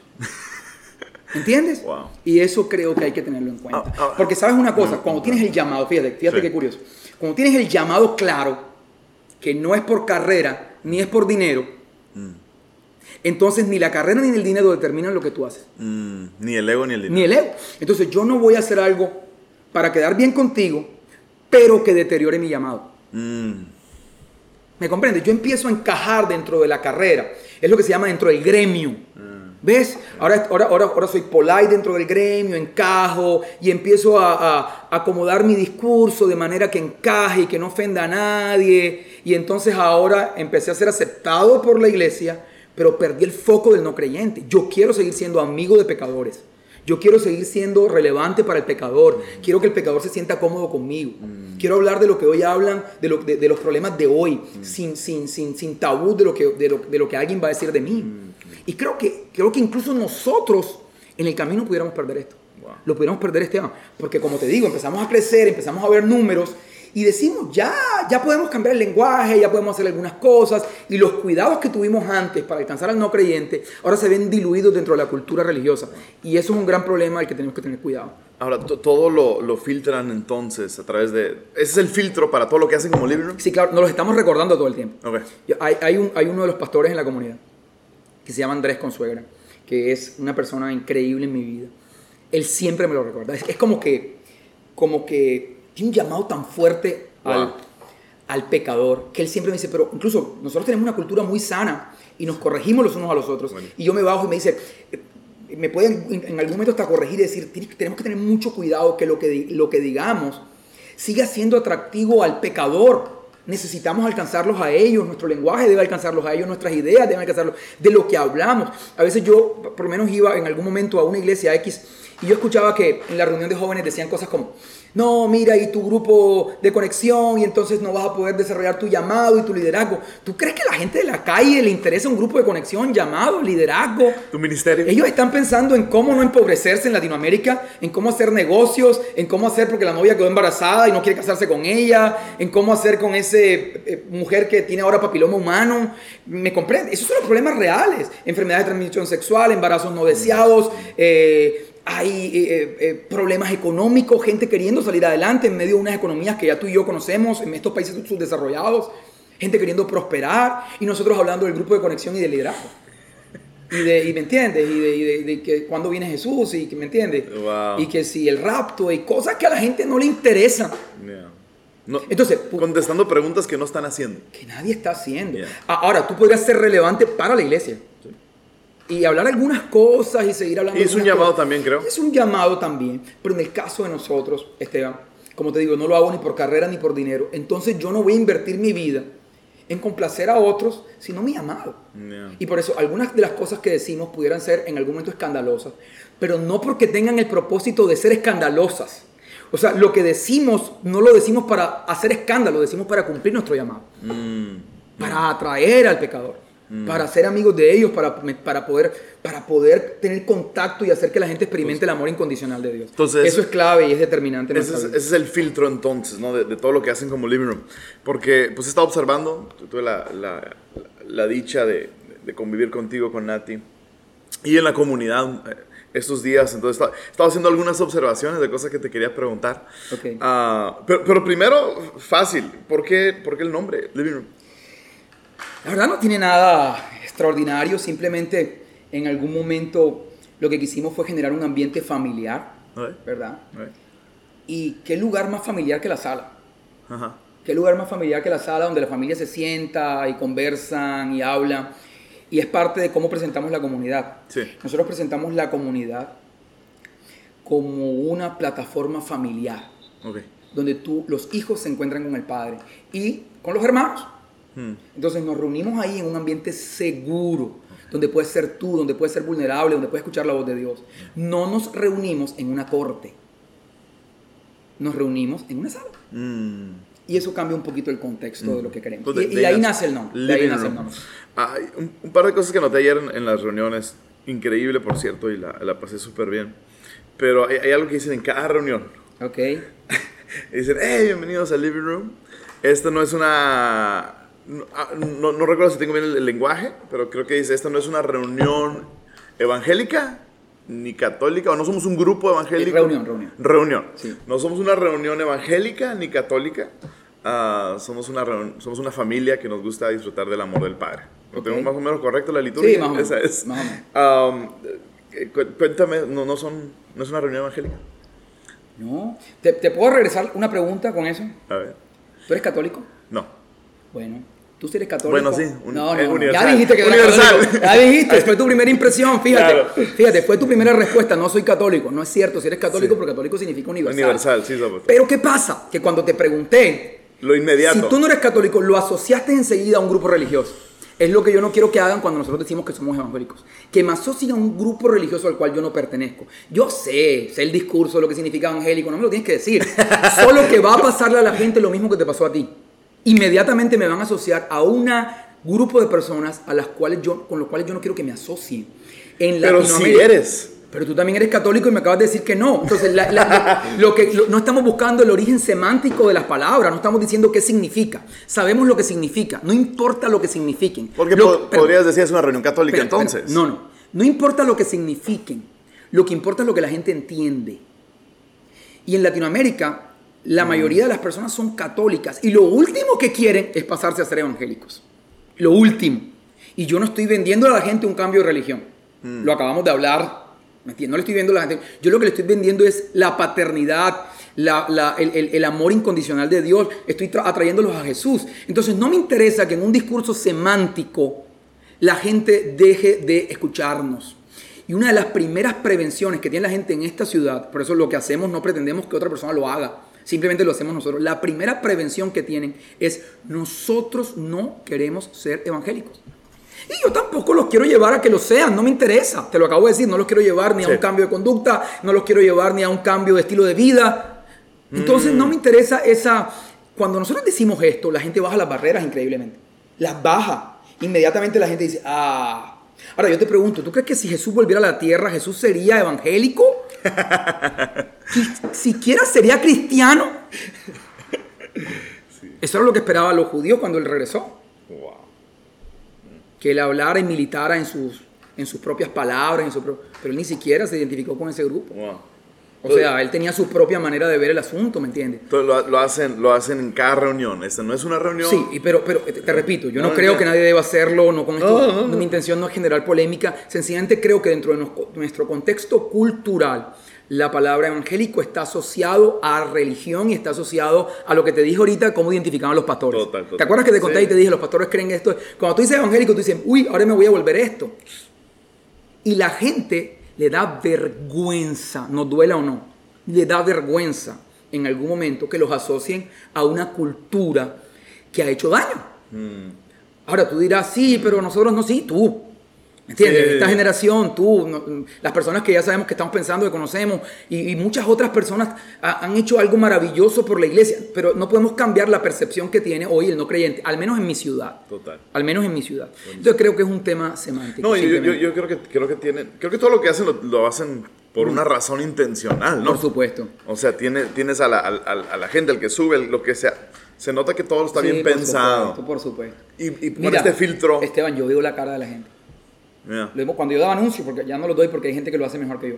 Pero yo veo cuando el muchacho callejero, el de la calle, invitó a su amigo y, y en ese momento, le viste, viste, yo te lo dije que no eran evangélicos. O sea, enseguida le dice, viste, viste, puedes estar tranquilo. Buenísimo. Yo lo he visto. Wow. La gente no quiere que la asocien a eso, no quieren. Aunque tú y yo hayamos, aunque hayamos estado tanto tiempo en este mundo y hayamos perdido perspectiva y creamos que la gente nos ama y que ama a la iglesia, no es cierto. Mm. La gente no quiere que asocien, muchas, por lo menos la gente que yo conozco y la gente en mi ciudad, no quiere que la asocien a esto. Mm. No quiere que la asocien a, estos, a, esto que, a esto que han visto por televisión, donde piden dinero de, de una forma, eh, de una forma Grotesca. vergonzosa. Ver- vergonzosa, trae dinero, tráelo uno, trae pactas, 100 sembrar y la gente ve eso y dice, esto es de ignorantes. Entonces, una persona que va a la universidad, que estudia, que se prepara y luego ve la televisión y prende la televisión, encuentra un tipo furioso diciendo, ¿me entiendes? Que si tú das dinero, Dios te hace el milagro y si no lo das, Dios no te lo hace. Que si tú das dinero, eres bendito, pero si no lo das, eres maldito. Ese muchacho lo ve y dice, yo jamás quisiera que mi entorno social ni mis amigos me asociaran a eso. Entonces ahora llega una comunidad que no es católica, te repito en mi contexto, todo lo que no es católico es evangélico, y apenas entra ahí, viene prevenido y dice, esto es lo mismo. No quiero que me asocien. Y yo necesito que Él baje las barreras para que escuche hacia donde yo quiero conducirlo, que es hacia Jesús. Mm. Entonces lo que hemos tratado de hacer es mm. disminuir las barreras para que la gente pueda acercarse a Jesús. Yo estamos dispuestos a disminuirlas. Una de las barreras que nosotros disminuimos intencionadamente, Esteban, fue el tema del dinero. Yo no tengo problema, entiendo la ofrenda, entiendo el diezmo, no estoy, me comprendes, pero tenemos que reconocer que se abusó tanto por años. tanto. Se, sigue abusando. Y se sigue abusando que hoy la gente está prevenida con el tema. Total. Entonces, cuando nosotros iniciamos Living Room, nosotros no pedíamos dinero. Nunca. Duramos cuatro años sin mencionar el asunto. La gente decía, pero ¿de dónde sale esto? Un día escribió alguien por, por, Instagram. Esa es la narcoiglesia. alguien se le ocurrió escribir algo como eso. O sea, la gente atrevida. Colombia. o sea, nosotros no pedíamos dinero. No lo pedíamos. ¿Por qué? Porque yo recuerdo un muchacho que, que no se sentaba. Él no se sentaba. Y yo decía, pero ¿por qué no se sienta? Y siempre se quedó de pie. En la puerta cuando éramos un grupo pequeño. Y yo, pero ¿por qué no se sienta? ¿Por qué no se sienta? Y un día le, le pregunté después de que se sentó como a las cuartas reunión se sentó. Y le pregunté, ven acá, ¿por qué tú siempre te quedabas en la puerta? Y me decía, porque estaba esperando que pidieran dinero para irme. Estaba esperando si esto era más de lo mismo. Apenas yo escuchara que iba a pedir dinero, me iba. Entonces, yo entiendo, y te repito, esto es muy de nuestro llamado. Yo no estoy diciendo que la gente debe obrar así, pero Dios me llamó a alcanzar a ese muchacho. Y entonces yo pude leer una temporada, una temporada en la que nosotros estábamos construyendo por así decir, la comunidad y queríamos alcanzar cierta gente. Y en esa temporada fuimos muy celosos de que el dinero no fuera un obstáculo para que la gente llegara. Tú sabes una cosa, Esteban, te voy a contar algo vergonzoso. Vergonzoso. Yo tengo amigos que me han propuesto montar una sucursal del Living Room porque creen que es un negocio mío. A mi esposa la han llamado y le han dicho, Nati, ¿qué habría, ¿qué habría que hacer para invertir ahí donde ustedes están invirtiendo? Claro, yo vengo de las empresas y la gente dice, Carlos encontró el negocio. es más, Esteban, te voy a contar algo vergonzoso que a veces de pronto la gente no sabe. Es más, Quieren la franquicia. Mi familia. Yo he escuchado, he escuchado que gente de mi familia cree que yo hago esto solo por negocio.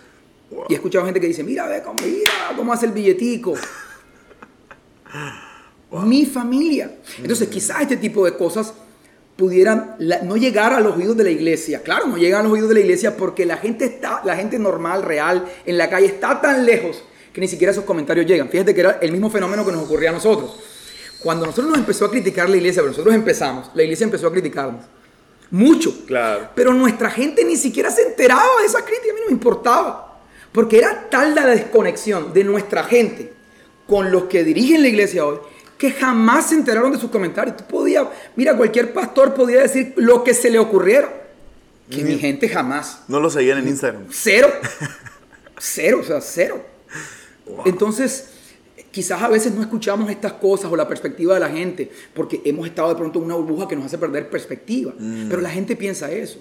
A pesar de que no pedimos dinero, te repito, no pedimos dinero y aún así la gente cree que es un negocio. Mm. Aún así en algún momento la gente cree que, que, las motivaciones por las que yo hago esto son esto. A pesar de que no pedimos, que la gente sabe que yo, que yo tengo mis negocios, que tenemos nuestras empresas, que los líderes tenemos nuestros trabajos. La mayoría de nuestra gente es voluntaria, solo tenemos pocas personas en staff que están en la parte creativa, y aún así la gente tiene una idea de que algo hay detrás de esto. Hay gato encerrado. Hay gato encerrado. Pero me, encantó esa, esa digo, en, la liturgia de lo, que, de lo que pude ver en las tres reuniones de ayer. En, en la ubicación aquí en Barranquilla, porque tienen en, en otras ciudades, ¿no? Pero el, el, lenguaje es nomás queremos darle las gracias a la gente sí. que hace esto posible. Sí. ¿Ahí es donde se referían al que daba o al, que, ser, al que, al que servía? Sí, fíjate, ¿O los te, decía, te decía cuatro años o, o, más, podrían ser cinco años. Pero es que eso que hicieron ayer no fue pedir dinero. No, no fue pedir dinero. No fue pedir dinero. no. Pero por si me decías, pero pediste, por si me, me salías con una ironía, antes de... no. Antes no, no. No fuera entrar en un juego de palabras contigo. Pero en el pasado no pedíamos y aún no pedimos en el buen sentido. Sí, Ahora, de una forma, para no ser ingenuo, en este momento lo que hacemos es que le damos gracias a las personas que hacen posible que el living room exista. Queremos darle gracias a las personas. Pero yo no escuché, gracias a personas que dan económico, no escuché ese lenguaje, nomás gracias a los que hacen esto posible. Sí, o sea, pero obviamente sabes a qué te refieres. Cuando la parte que sigue dice, si tú quieres hacer parte de esto, Hay un sobre ahí. ajá. hay un sobre que tú puedes tomar. Entonces nosotros no pasamos, en nuestra comunidad, nosotros no pasamos un cajón, ¿cómo se dice? No sé cómo se llamará. Eh, un... El alfolí. Ofrendero. Ofrendero, no sé cómo lo quieras llamar tú en tu lenguaje. El bote. el bote. No pasamos eso, ¿verdad? No sé cómo se llama eso. No pasamos eso para recoger. Ajá. Si tú lo quieres hacer, tomas un sobre y haces parte de esto. Entonces la pregunta siguiente, me voy a autoentrevistar, ¿no? pero la pregunta siguiente sería, ¿y entonces cuándo le enseñan a la Es- gente? ajá. Le, enseñamos a la gente en los grupos y le enseñamos generosidad. Yo creo, Esteban, que si tú te paras hoy en la iglesia y le dices a la gente, ya el diezmo no es obligatorio ni es maldición, la gente deja de dar, porque la gente no da por generoso, da por obediente. Pero ese no es maldición no dar. No eres maldito. Por supuesto, pero lo que se ha vendido es Sí. maldito es con maldición, no sé qué, que robaste al Señor, en fin, todo ese discurso que ya ni siquiera lo puedo repetir porque ya lo olvidé.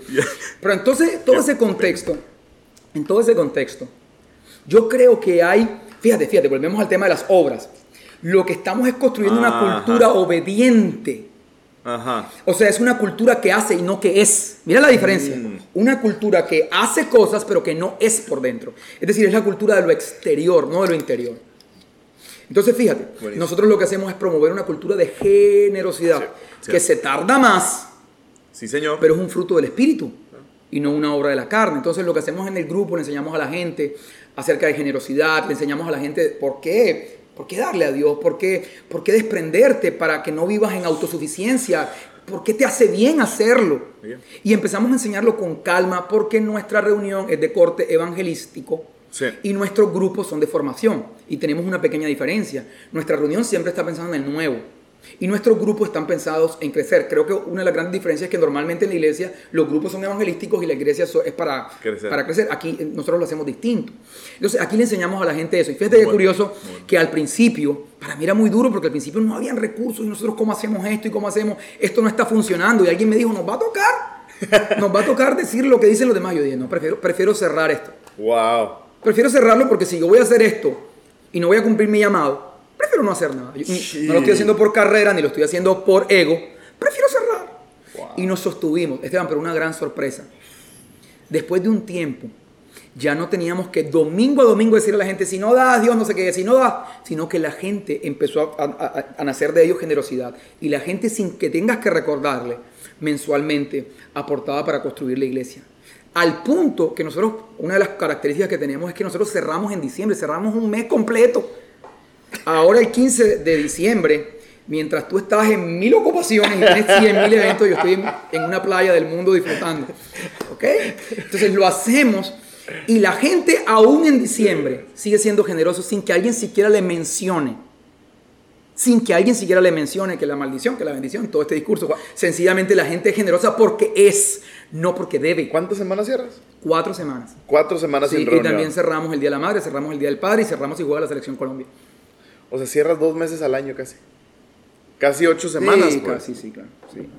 Y para nosotros es súper refrescante, para la gente también, porque en ese mes tú estás con tu familia, estás eh, de vacaciones y luego los voluntarios regresan cargados porque tuvieron un mes de descansar, todos descansamos. Ay, ay, Yo recuerdo que alguien me decía, ¿y no te da miedo que en ese mes, cuando abras, la gente no vuelva? Volvía, esa primera reunión viene más gente que siempre. Más gente que siempre. O sea, alguien me decía, pero ¿cómo no aprovechas diciembre si es la época donde más gente viene a la iglesia? Sí es cierto, pero además yo no estoy haciendo iglesia para que me entiendes.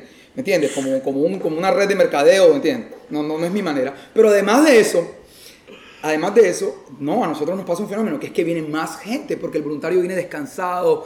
eh, ¿me entiendes? no, no, no, me- no- no involucramos a la gente en este activismo que destruye familias. Wow.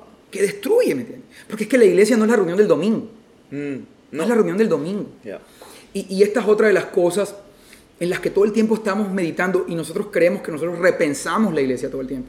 La estamos repensando porque hay cosas que hacemos porque alguien la hace y la ha hecho por años y nadie se ha puesto a repensarla. Piensa si Jesús viniera de nuevo. ¿Tú crees que Jesús se encajonaría en una iglesia domingo, domingo, dos canciones, cantamos tres canciones, dos mensajes, después pedimos aquí. El otro domingo cantan tres canciones, dos mensajes. Llegaría un momento que Jesús sea, yo no imagino a Jesús preso en una iglesia. Y a veces nosotros nos sentimos presos. Una de las cosas que a mí me ha costado es la rutina. Otra vez lo mismo. Tres canciones, nuestra espiritualidad la convertimos en eso. Tres canciones, damos los anuncios y el mensaje. Tres canciones. Y es un momento que ya, ya. Imagínate Jesús preso en eso.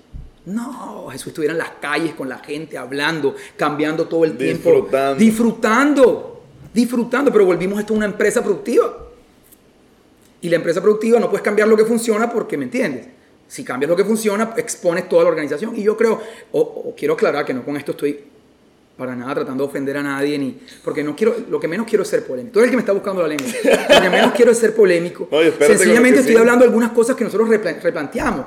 Pero, pero Esteban, dime, hay un momento en que la rutina de la iglesia cansa. Ah, Tú me claro. preguntas a mí, ¿qué me frustra? Me frustra los domingos hacer lo mismo. Sí. Y de lo mismo, y otra vez, no sé qué, Sí. y otra vez. Y, y- y- y- nosotros tenemos que tener una iglesia viva, que cambie sus dinámicas. Y por eso cerrar es bueno para nosotros. Entonces, cambia- cambiarías- Cambia las dinámicas, cambia, cambia la liturgia, cambia las dinámicas, cambia la manera en que haces las cosas. ¿Me entiendes? Porque ¿quién dijo que era así? ¿Quién dijo que había que hacer así? Tres canciones, no sé qué. O sea, ¿quién dijo eso? En un futuro ves En un futuro, hay veces que yo le digo a la gente, hay, hay momentos en donde estamos en cualquier reunión, yo digo, hoy no vamos a cantar nada. Canta al final, no al principio, empecemos con esto. Porque hay un momento en que hacer las cosas una y otra vez igual, pierden. Es como si todos los días comieras lo mismo. Sí. Hay un momento en que ya no. O como si tu mujer todos los días te pusiera la misma ropa. Habría un día en que no quieres tener nada con ella ni tocarla. ¿Me entiendes? Tú necesitas que tu mujer cambie de ropa. Yeah. Y hace parte de la vida, la vida es dinámica y hemos convertido el cristianismo en algo estático. Y nosotros a veces los pastores nos aburrimos de eso, pero no se lo decimos a nadie. Porque imagínate yo decirle a alguien que estoy aburrido de la reunión del domingo. Pero es cierto, ¿no? Lo que tenemos que hacer es re- repensar la iglesia. Repensarla. Mm. Porque espiritualidad no es ir los domingos a una reunión, espiritualidad, espiritualidad es algo más que eso. Mm. Es mucho más que eso. Es movimiento, ¿no? Sí, Va yo pienso que para mí espiritualidad es vivir en un estado de conciencia de las verdades de Dios por encima de las verdades de este mundo. Mm. Es vivir en una- en un estado de conciencia del reino. Cuando tú vives en un estado de conciencia del reino y de Jesús, por encima de lo que tus ojos ven, eso es lo que liberas a tu alrededor. Mm. Es del interior al exterior. Pero hemos convertido la iglesia en todo exterior. Incluso la oración a veces es exterior. Ya, ya. Y muchas cosas son exterior. Ya. Y entonces todo esto hermoso que viene del interior hacia afuera se ve diluido en nuestras rituales. Mm. Porque nosotros hicimos todo esto. El protestantismo nace, digamos, en una, por así decir, en una de, la- una- de las ideas era acabar con el- la ritualidad, pero ahora nosotros también tenemos nuestros propios ritos. Y lo cam- Y intercambiamos. los intercambiamos y tenemos nuestros propios ritos modernos. Ya. Pero la pregunta es si Jesús viniera, tuviera nuestros ritos modernos. Imagínatelo. Imagínate a Jesús metido en una iglesia todos los domingos haciendo lo mismo. No. No. No, no, no, No. Lo, no, lo, no lo veo así. Oh, yo se sentiría man. preso. Me Y creo que a veces los pastores se sienten presos. Y nadie se lo dice a nadie. Nadie lo dice. A veces hay pastores que están ahí en medio de las tres canciones y no están pensando en cualquier cosa. Claro. Y ponen 100%. cara de que sí. 100%. Cara de que sí, cara de que estás conectado. Pero es cierto, estás aburrido y has cantado mucho ya. ya has cantado mucho, pero tienes que levantar las manos para que los otros la levanten y todo el mundo está fingiendo que está conectado, pues nadie está conectado porque han cantado demasiado. Wow. Y nadie se atreve a decir eso y nadie lo replantea. Y podemos llegar hasta los 80 años haciendo lo mismo simplemente porque estamos haciendo carrera o estamos construyendo ego. Y tenemos que replantear esto y decir, yo no puedo hacer carrera. Yo- yo- hay que marcar una diferencia y, re- y repensar la iglesia una otra vez. Si no repensamos la iglesia nosotros, ¿quién lo hace? Mm, Si siempre estamos pensando en ser polite para que nos inviten a otros lugares, para quedar bien con todo el mundo y nadie se atreve a decir cosas, ¿quién lo hace? ¿Quién la va a repensar? Al menos yo no estoy dispuesto. Va. Yo no estoy dispuesto. Híjole. Cuatro semanas libres. Ahí me quedé yo, hijo. Te quedaste pensando en el descanso. ¿Qué haría con cuatro semanas? En serio, es, es, man, es un súper súper desafío. Y, no. O- o- otra cosa, observación, son puras observaciones que he visto. ¿no? Ok. Eh, La primera era esa, de ahí nos fuimos en esta tangente que está buenísima. La otra es el tema del pecado. Dentro del living room, ¿verdad? Ah, el lenguaje, cómo lo usan cuando te refieres a dónde usas pecado, dónde no usas pecado. ¿Qué es lo que tú piensas al respecto? O sea, creo que te lo acabo de explicar. Ajá. Te lo expliqué al principio. Nuestro foco Ajá. no puede ser el pecado. Sí. Nuestro foco debe ser Jesús. 100%. el Entonces, lo enfoque. que, exacto, lo que tú no me vas a ver a mí es ponderando el pecado porque yo creo que el pecado está sobrevalorado. ¿Por qué está sobrevalorado? Porque es un asunto que está resuelto. Pero entonces nosotros seguimos, ¿verdad? Seguimos dándole vueltas a un asunto que está resuelto en vez de conducirlos a la solución que es Jesús. Te lo- yo creo que con el tema de la sí. naturaleza lo expliqué ahorita. Entonces, ¿para qué seguir hablando de un tema que la única manera de resolverlo Ya está. es conectando a la gente con Jesús? Yo nada hago diciendo, no hagas esto, no hagas lo otro, porque aunque no lo hagas, tú vas derechito a la condenación solo por el pecado de Adán. Además, que cambien esas conductas va a depender del cambio de la naturaleza. Entonces yo necesito conducirte a Jesús, que es el único que puede darte una nueva naturaleza. Yo creo además que la Biblia dice que el que ha nacido de nuevo, ¿verdad? No puede practicar el pecado porque en él está la naturaleza de la vida o la simiente de la vida. Yo creo que eso es literal. No es que no debe, es que no puede. Porque cuando tú aceptaste a Jesús, ¿verdad? Tú fuiste libre del pecado porque tú moriste a la ley. Cuando moriste a la ley, fuiste libre del pecado. Tú no estás atado a la ley. Tú no puedes infringirla. Entonces, nosotros en este orden de ideas, yo creo que deberíamos redefinir nuestra conducta, por así decirlo de alguna manera, hacia lo que es conveniente y lo que no es conveniente, más hacia lo que es bueno y lo que es malo. Porque incluso hay cosas que podrían ser convenientes, que podrían ser moralmente aceptadas, que, en algún momento no convienen. Por ejemplo, en mi caso particular, fíjate. Ah cuando siempre que voy a Miami, me dan muchas ganas de quedarme a vivir ahí. Me encanta. Yo digo, me sale más barato, no tendría que pagar el colegio de mis hijos, me saldría, o sea, yo podría... Las oportunidades. Las oportunidades, mis hijos tendrían una visión de la vida mejor. Mm. Pregunto, ¿es moralmente aceptado eso? Buenísimo. Buenísimo. Pero sin embargo, como yo no estoy guiado por lo bueno y lo malo, sino por un espíritu, que es el espíritu de Dios, es el espíritu vivo, no la ley muerta. Como estoy guiado por este espíritu, ahora yo puedo tomar una decisión y decir, no me conviene porque no tiene nada que ver con mi propósito. Mm. Entonces, fíjate, vivir por el espíritu y no por la ley, incluso pudiera hacerte dentro de lo moralmente aceptado tomar mejores decisiones. Ah. ¿Ves? Entonces yo creo que este tema de la lista de cosas buenas y cosas malas, hace rato el Evangelio nos mandó a reemplazarlo por ser guiados por el Espíritu. Fíjate, que, mm. fíjate este ejemplo puntual, mira, te hablo un poquitico de eso. Mm. Tú, miramos un semáforo, por ejemplo. Nosotros en algún momento sabemos que no, o no, no volarse un semáforo no, no, deberías volártelo porque en teoría la razón es porque el semáforo está en rojo y tú tienes que someterte a la autoridad. A la ley. Entonces, así es quien es guiado por la ley. Quien es guiado por la ley dice, no, la ley dice que el semáforo está en rojo, no puedo pasar. Y no pasa. Ok. Pero el espíritu, ¿verdad? Te muestra cuál es el origen de eso.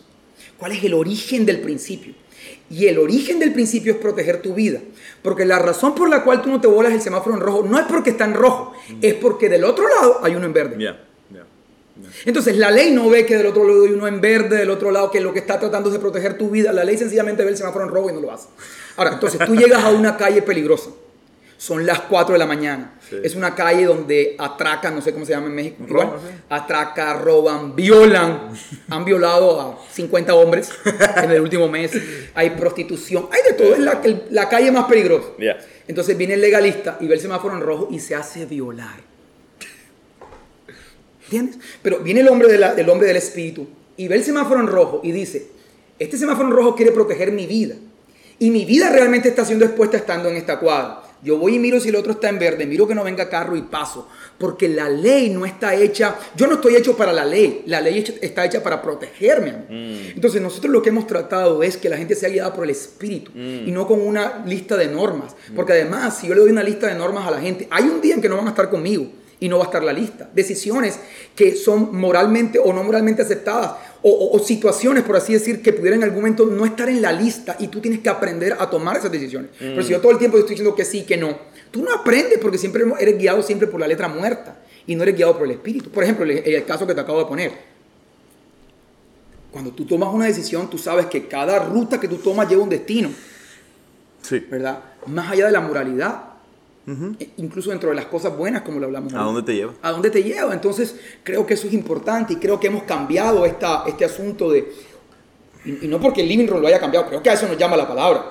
claro. O sea, no, no, es una novedad, no es la última moda. No, no, la Biblia dice que nosotros no podemos vivir por la ley, por la, por la ley por la palabra, por la letra muerta, sino que nos invita a ser guiados por el Espíritu. te pasaste muy rápido donde dijiste um, que ya no puede pecar alguien que es nueva naturaleza. Entiendo el contexto de decir, estabas sujeto a la ley mientras estabas en tu naturaleza pecaminosa, has renacido, has resucitado. Me fascina todo el concepto de resurrección. Creo que no es algo de, ah, de, Jesús nada más, obviamente, es algo, es un estilo de vida, ¿verdad? resucitamos literalmente, somos nueva creación, uh, una nueva criatura, nuevos pensamientos, etc. Entonces ya no estás sujeto a la ley, dices, ¿no? Ok. Ok, ya no estoy sujeto a la ley Entonces, tu lógica de pensamiento es decir, como ya no estoy sujeto a la ley, ya no puedo romper la ley, por lo tanto ya no puedo pecar. ¿Va bien la secuencia de pensamiento más o menos? Sí, o sea, hay que entender el, el, pecado dentro de diferentes contextos. La Biblia dice, si no estoy mal en Romanos, si no estoy mal en Romanos, no estoy seguro, pero la Biblia dice que el pecado es, es la transgresión de la ley.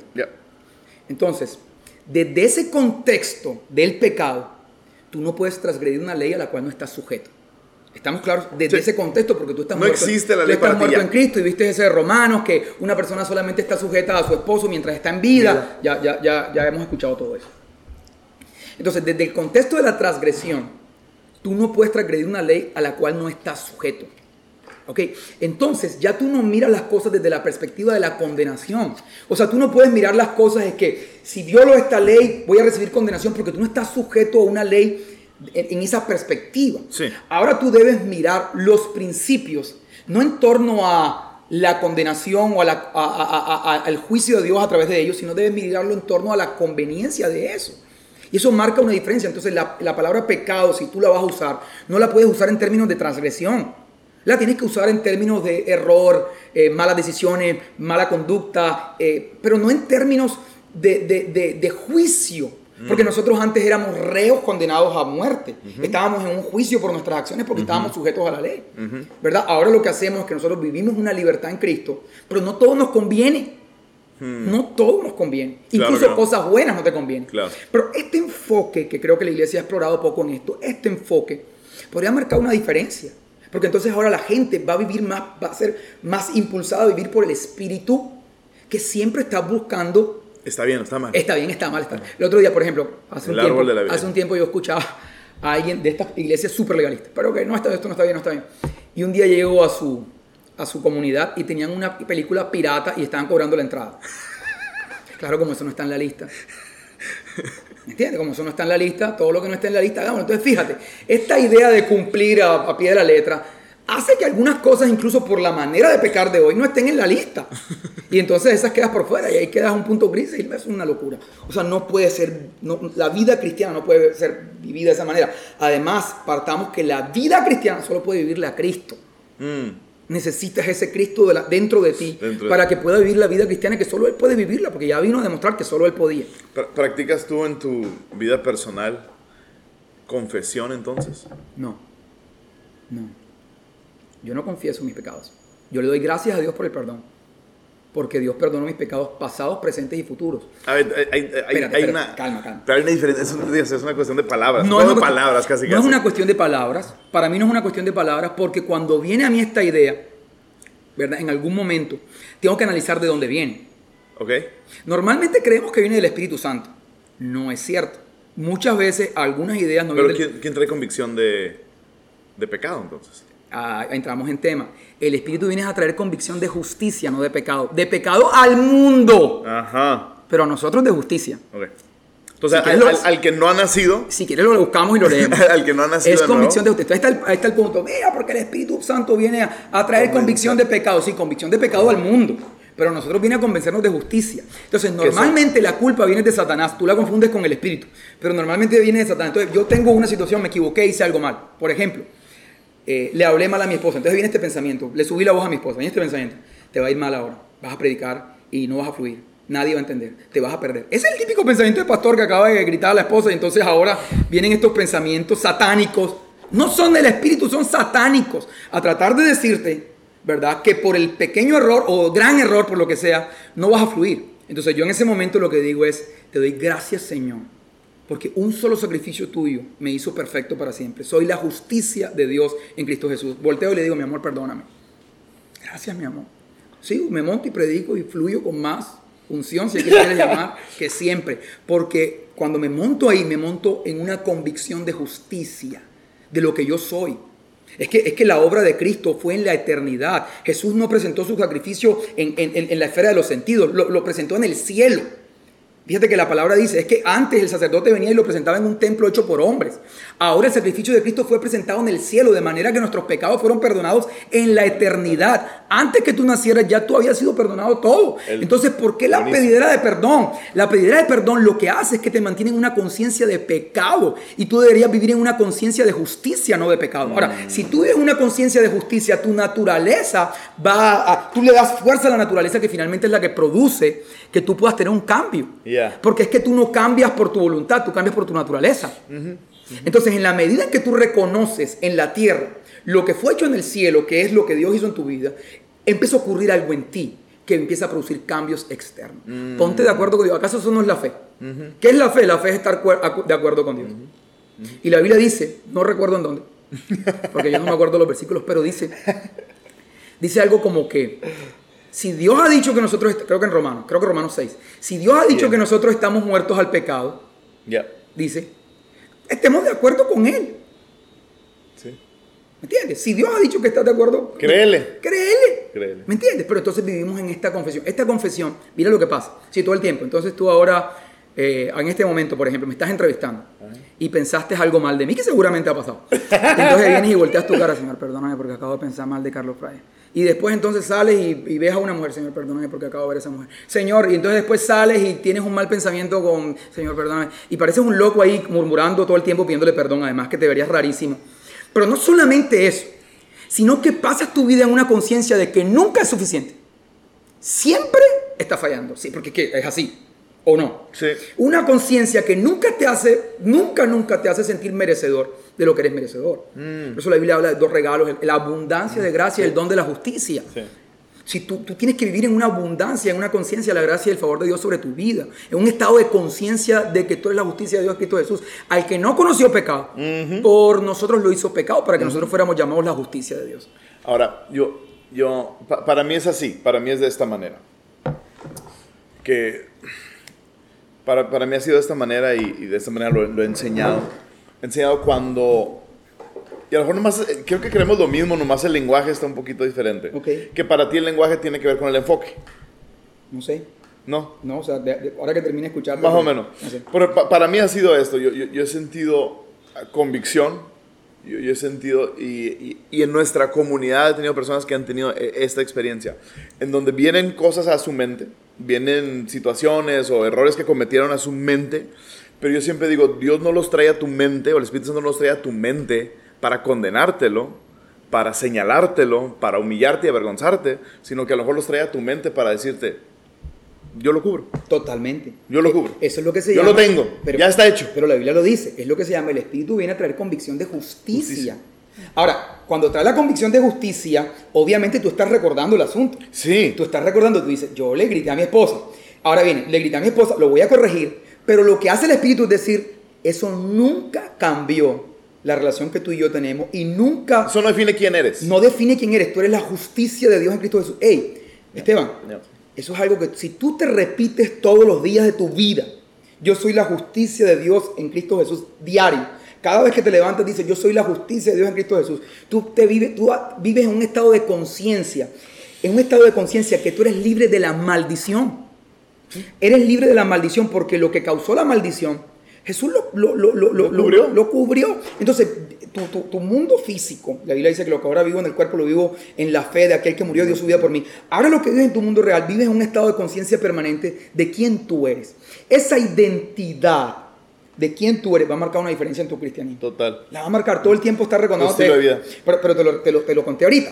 Cuando la gente está enferma, dice que es sana. Cuando la gente es pobre, dice que es próspera. Pero cuando está en pecado, dice que está en pecado. en vez de decir soy perdonado. En vez de decir soy perdonado y he sido justificado. He sido justificado. Pero, sí, digo, sí me sucede eso. La convicción de justicia, vaya, se ve de esta manera para mí. Me, llegan estas, ah, estas imágenes, ok. Y, y me lleva, nunca me lleva a sentirme aplastado ni menor ni inferior, sino nomás recuerdo a Dios, o sea, siento como Dios diciéndome, aún todo esto ya está hecho. Totalmente, estoy de acuerdo, pero fíjate el ejemplo que yo te puse, que nos pasa a todos. El ejemplo que yo te puse es, ahora no me va a ir bien predicando. ¿Tú crees que eso viene del Espíritu Santo? No. Ahora no vas a fluir. Tienes que ir a pedirle perdón, corre porque si no le vas a pedir perdón, la Biblia dice no sé qué.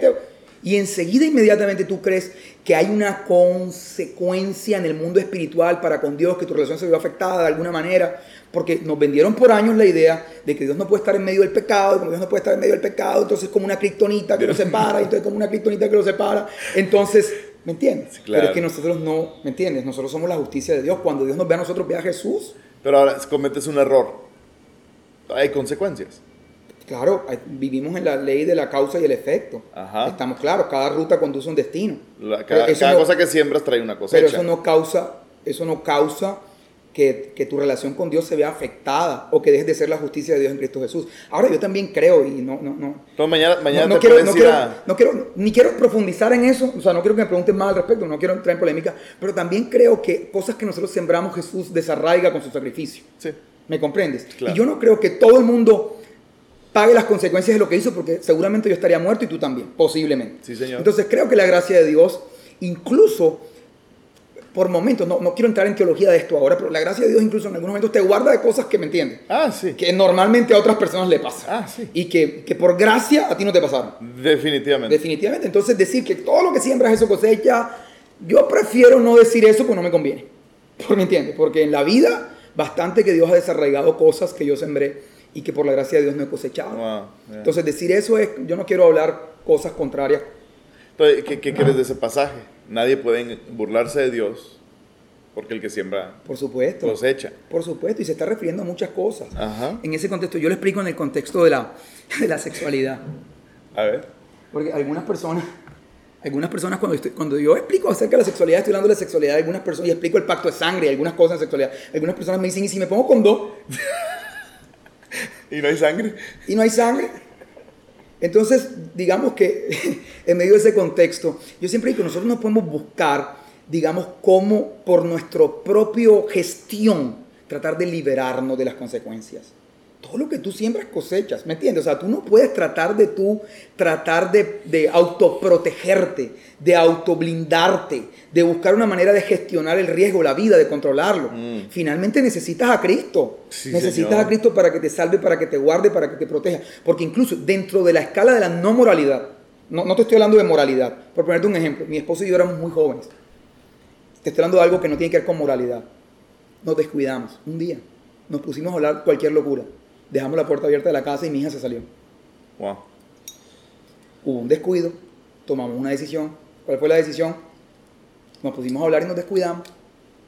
No, no puede, de pronto no está metida en el contexto, cualquier dice el que siembra lo cosecha, pero yo estoy segura, mi hija salió, atravesó la calle, en una calle súper peligrosa, tenía do- dos años, la encontró el vecino del, fue- del, del frente, la agarró, tú lo dirás de cualquier manera, fue suerte, lo que tú quieras, para mí el Señor la guardó, Sí, para mí el Señor la guardó y le protegió la vida. sí. Entonces, me, me comprende, yo sembré, yo sembré de pronto descuido, pero coseché protección, porque hay una gracia que es desequilibrada, la gracia es todo de Dios, nada de nosotros. Mm. Entonces, de eso se trata la gracia. Sí, yo creo que es bien La, la fácil. gracia se trata que tú no cosechas lo que sembraste, entre otras cosas, en, en un contexto. Sí, En un contexto. Entonces, fíjate que ahí podríamos hablar un poquito de eso. Lo que pasa es que entrar podríamos hablar yo, yo, yo, yo- sí creo que ah, es bien fácil creerle a Dios para librarte de una injusticia que estás viviendo, de, de- de un maltrato de alguien, de una injusticia, de una Es bien fácil confiarle a Dios que te va a librar de esas cosas. Pero yo creo que igualmente Dios te quiere librar de cosas en las que te metiste por tus propios errores. Total. Y por tu irresponsabilidad, inmadurez. De ahí también te, te saca Dios. Y Ahora, eso es gracia, ¿no? Sí, y, y tú podrás decir, sí, pero a fulano le pasó esto y fíjate que también iba... O sea, nosotros no pudimos vivir nuestra espiritualidad sobre la base de la experiencia ajena y construir nuestra espiritualidad sobre la base de lo que le pasó al otro, que eso es un gran error. La Tú- co- pero si la, si la construyes sobre la base de tu experiencia.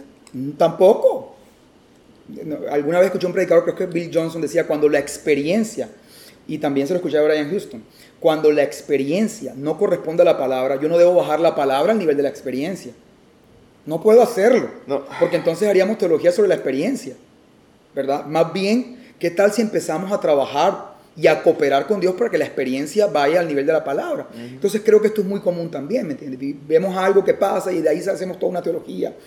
¿Me comprendes? Sí, sí, sí. Y de ahí hacemos una teología. Entonces, eh, si alguien muere, entonces yo no puedo esperar la protección de Dios porque alguien murió. Si a alguien le pasa, yo debo esperar.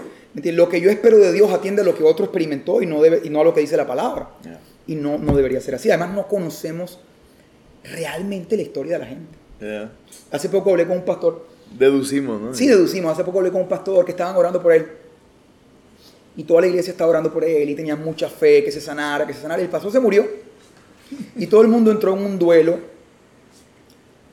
de... finalmente, Dios a veces contesta y a veces no. Y entraron en este duelo y en este duelo. Pero resulta que luego empezaron a indagar un poquito y encontraron que el pastor quería morirse. Que él, él estaba cansado y que mientras la gente estaba orando porque se salvara, él quería ya irse.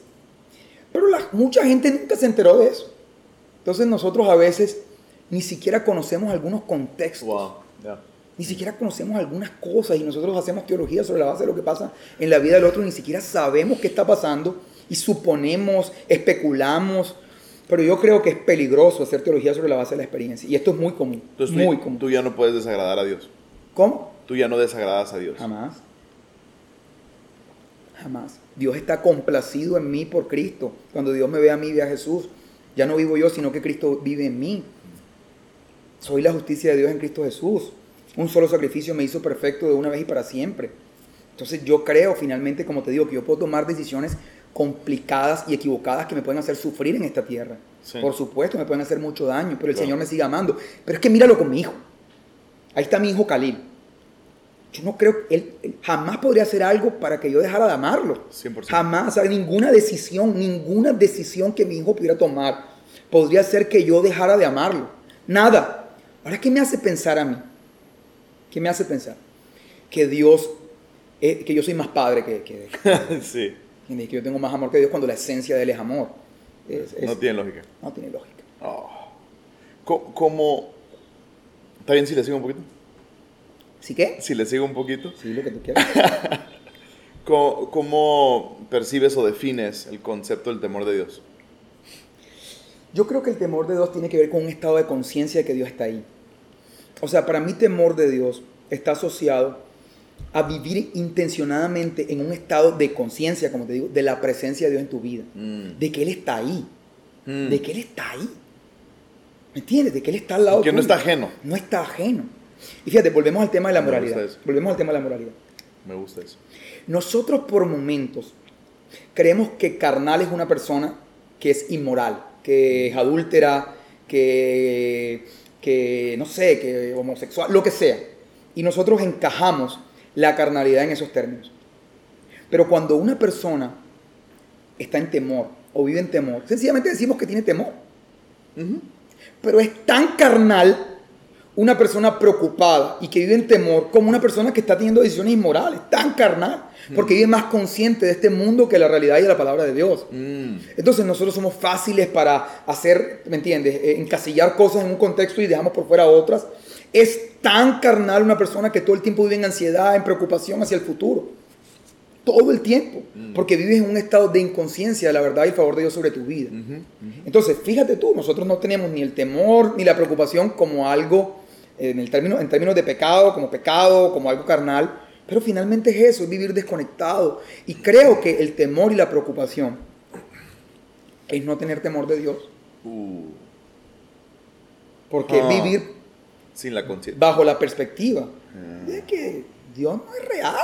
O sea, que puede que sí, que puede que no, que en fin, o sea, es como vivir más consciente de la esfera de tus sentidos que de la verdad de Dios. Wow. Entonces creo que así como yo entiendo el tema del temor de Dios, entonces cuando te habla de temor de Dios, yo creo es vivir en un estado intencio- intencionado de la conciencia de Dios. Fíjate esto, de la, Mm. algún día escuché un ejemplo en algún lugar, que es como cuando tú, tú y yo estamos en un lugar y de pronto sentimos un olor a carne, Ajá. y yo te digo, Esteban, huele, huele, tú no puedes oler. Yo te digo, huele, huele, y de pronto me dice, ya estoy oliendo la carne. Yo creo que nosotros debemos ser intencionados siempre en, en- en- en- en ser conscientes de la presencia de Dios en nuestra vida que está ahí. Intencionados, como cuando te digo, huele la carne, y tú entonces no podías oler, pero ahora te enfocaste en oler y oliste. Tú Ni te habías dado cuenta, estabas pendiente de tus hijos, de cualquier cosa, pensando en estrés, lo que sea, y no habías olido la carne, yo sí la estaba oliendo. Pero cuando yo te invito a que seas intencionado en olerla, la hueles. Lo mismo en la presencia. Todos los días nosotros debemos levantarnos y ser intencionados a pesar de las circunstancias que estemos viviendo en ser conscientes de la presencia de Dios. Para mí eso tiene que ver con el concepto de temor de Dios en la vida de una persona. consciente. Consciente. Y creo que tiene que ver además con espiritualidad, más que ir cantar tres canciones y escuchar un mensaje. ¿Cuál es tu definición para cristiano? Para cristiano, bueno, o sea, depende. ¿O cómo te definirías? Porque, bueno, en un contexto cristiano es el que, el que por así decir, eh, profesa la fe o la religión cristiana. Ajá. Dentro de mi contexto, lo que yo soy es una persona nacida de nuevo. ¿Me comprendes? Por eso, a mí ni siquiera me gustaría que me encajonaras en la palabra cristiana, sino que me encajonaras en la palabra hijo de Dios. ¿Entiendes? Porque el cristianismo finalmente pudiera traducirse en una religión. Pero yo soy un hijo de Dios nacido de nuevo. Es mi relación. O sea, ¿por qué yo voy a cambiar mi identidad máxima por una menor? Mm. O sea, mm. Dios me dio la identidad de hijo, una nueva creación, nacido de Dios, y ahora bajarla a un mero seguidor. Mm. Yo no soy un, ¿me entiendes? Yo no soy un seguidor de Cristo. Cristo mora en mí. Así como Él es, así soy yo en este mundo. Entonces creo que esa definición no, me gustaría que me encajonaran ahí. En cristiano, yo soy un hijo de Dios, nacido de nuevo, una nueva naturaleza, nueva creación. la obra maestra de Dios. Esa está bonita. Sí, bonita. Eso se oye bien. Soy la obra de arte. Algo que me gusta ya, para ir cerrando aquí, ya vamos para dos horas. ¿En serio? bueno, una hora cuarenta ahorita. una, hora cuarenta y cinco. Um, me ha gustado mucho cómo, de, lo que veo, cómo implementan en la expresión de living room lo profético. Ok. Um, me, gustaría que me hablas un poco de eso. ¿Cómo lo han hecho? ¿Cómo se ve en la práctica? Ok. Yo creo que, yo creo que, mira qué curioso esto. Nosotros manifestamos y hablamos abiertamente que Dios ama a la gente de forma incondicional. Sí. Y que Dios ama a todos. Y todo el tiempo estamos hablando de amor, de amor, de amor. Pero piénsalo bien. Hay ocasiones donde el amor de Dios solo puede ser expresado a través del poder. Hmm. O sea, el poder te permite en algunos momentos manifestar de forma tangible el amor de Dios. ¿Me hago entender? Sí. Y creo que esta generación, al mirar hacia el abuso de lo sobrenatural y del poder, hmm. decidimos cerrar esa puerta para siempre. Sí. Entonces vimos abusos como lo que me pasó a mí, que llegué y había una señora temblando y había el otro gritando y no queremos que se ocurra. Entonces lo que hacemos es que lo, lo anulamos por completo. Mm. Lo anulamos. Yo recuerdo, yo recuerdo que hay, una, hay una carta que dice, ustedes estas cosas, lo profético, las lenguas, no lo pueden hacer en desorden. Mira lo que dice, no lo pueden hacer en desorden. Pero nosotros cambiamos el no lo pueden hacer en desorden por no hacerlo. ¿Me ¿Me entiendes? Para nosotros eso significa no hacerlo. No, no está diciendo no, no lo hagan, solo que no lo hagan en desorden. Entonces yo creo que, que, la profecía, mm. los dones de sanidad, eh, y yo creo que el poder de Dios está disponible y que nosotros hemos dejado de explorar en esto sencillamente por, por pánico a volver atrás y a, y hacer, cometer errores que se cometieron. Entonces creo que, a diferencia de estos escenarios donde tú ves a un tipo profetizando y hace unos movimientos extraños y después de que termine de profetizar te dice algo como, necesito cinco hombres, cinco hombres, cada uno de a cinco millones. Entonces tú escuchas esto, el tipo profetizó, después cobró por la profecía y entonces después lo vas a saludar y es todo altivo y todo lo que dijo fue en tono de amenaza y todo esto termina siendo vergonzoso y además nada queremos tener que ver con él. Pero ¿qué tal si tú conectas con una persona que en medio de una conversación casual, lo más natural, empieza a hablarte de cosas que solo tú sabes y empieza a tocar el fondo de tu corazón y te conecta con una realidad que Dios no solamente ve lo exterior, sino que Él te mm. conoce íntimamente. Esa persona va a acceder a Cristo de una manera distinta porque él se va a sentir especial. Una palabra profética lo que hace es sentir que Dios te conoce y te conoce de forma especial. Mm. Entre todas las personas que hay en el mundo, entre las millones de personas que hay, Él conoce tu historia. Una palabra profética marca la vida de una persona a un nivel que el sermón y que las tres canciones no pueden producir. Yo entiendo que la palabra de Dios no regresa vacía, está claro, pero es que esta también es palabra de Dios y es muy específica. Mm. Esto produce en el corazón de la gente algo. Entonces yo creo que nosotros pudiéramos, como, como, como, como una nueva generación, no renunciar a lo que Dios nos ha dado para servirle a la iglesia. Mm, Y deberíamos promover y deberíamos buscar estos dones. Y dice la Biblia, en especial, el, don de la profecía. En especial, porque tiene una capacidad de evangelizar a través de este don impresionante. Mira Sí. esta mujer que está en el pozo y que estaba buscando plenitud en la sexualidad y en los hombres. Y Jesús cuando le Palabra habla y le da esta palabra, conecta con ella a un nivel tan profundo que ella luego va y le cuenta a todo el pueblo y dicen, definitivamente aquí está Dios. Entonces hemos convertido, hemos, ahora nos volvemos expertos en producir reuniones perfectas, con música perfecta, con luces perfectas. Y todo eso nos hemos vuelto tan, por así decirlo, hemos profesionalizado lo que hacemos, pero hemos perdido de vista el poder de Dios que finalmente es lo que, lo que puede en algunos momentos manifestar el amor de Dios en la vida de la gente. Yo me rehuso a vivir así. Yo me rehuso a vivir un cristianismo donde lo que te tocó, te tocó. Y entonces siempre volvemos a esto que se llama la unción de los enfermos y esto que mira, vamos a consolar a la gente, pero no hagamos nada por ella, lloremos con ellos, ¿me entiendes? Riamos y lloremos, no hagamos nada porque, ¿me entiendes? Yo, yo creo que nosotros deberíamos promover lo que Dios nos invita a promover y estar de acuerdo con lo que Él dice que es verdad. ¿Cómo se ve en la práctica en el living room? Hemos desarrollado una cultura donde primero hemos desarrollado un protocolo para enseñar a la gente lo que realmente es un profeta que conoce el corazón de Dios. Algún día hablaba con un profeta y él me decía, Carlos, un profeta del viejo pacto y un profeta del nuevo pacto, hay una diferencia. Decía, él- ambos ven la misma imagen, solo que uno entiende a Dios de forma distinta. Wow. Entonces, si ambos, por ejemplo, ven, por decirte algo, una, Dios les permite mostrarle, por ponerte un ejemplo, una, ejem- una, una escena donde ve que esta persona está viviendo, por así decirte, una vida sexual no conveniente, por decirte Ajá. así, una vida sexual perdida. Y ambos ven la escena. El profeta que ha, que ha experimentado la paternidad de Dios y que puede comprender el amor de Dios, sabe que Dios lo que quiere es arropar, proteger, amar, abrazar, dar un beso. Entonces, ambos ven la misma escena, pero como ellos entienden a Dios, de esa manera van a interpretar. El otro va a decir, tú, hijo del demonio, cambia, porque si no cambias te vas para el infierno. El otro va a venir, lo va a abrazar, le va a dar un beso y lo va a sanar. Wow. Y le va a decir, aquel día que viviste esto, esto te dañó, pero tú eres un hombre, el Señor te afirma y te dice, tú eres un hombre, tú estás... Eso va a marcar una diferencia. Ambos están viendo la misma imagen, pero en qué pacto tú te mueves va a marcar una diferencia. Y es lo mismo cuando estás en plataforma. Lo que tú crees de Dios es lo que vas a decir. Sí. Ahora, nosotros hemos confundido poder con verdad. Y fíjate que Pedro en un contexto estaba predicando ley, todavía estaba predicando ley, todavía estaba predicando no comas esto, no comas los otros, pero con su sombra sanado. Entonces, no necesariamente, no necesariamente la manifestación del poder atiende a que una persona está viviendo dentro del pacto correcto y está manifestando el amor y la presencia de Dios. Entonces, si tú ve- vemos que alguien manifiesta poder, nosotros asumimos que todo lo que está diciendo está, es Es verdad. verdad, sí. Y como la gente lo que más tiene es necesidad, la gente va en masa donde le satisfacen sus necesidades, aunque lo que esté diciendo es una herejía. Pero fíjate qué curioso, qué curioso, que lo que nosotros queremos experimentar es el amor y la presencia de Dios. Si la gente no conecta con la paternidad de Dios, jamás va a experimentar sanidad en su vida. Jamás. Jamás. Y vamos a usar los dones, nuestro ministerio, nuestro llamado para construir nuestro ego, para construir nuestra identidad. Y vamos a vivir nuestro ministerio y nuestro llamado en base a nosotros. Con base a nosotros, perdón. Y no con base al amor y al, y al favor de Dios en la vida de los demás. No, man. Uf. Me, me encan- me encanta tu pasión y el... Estuve como, fue como predicando, ¿verdad?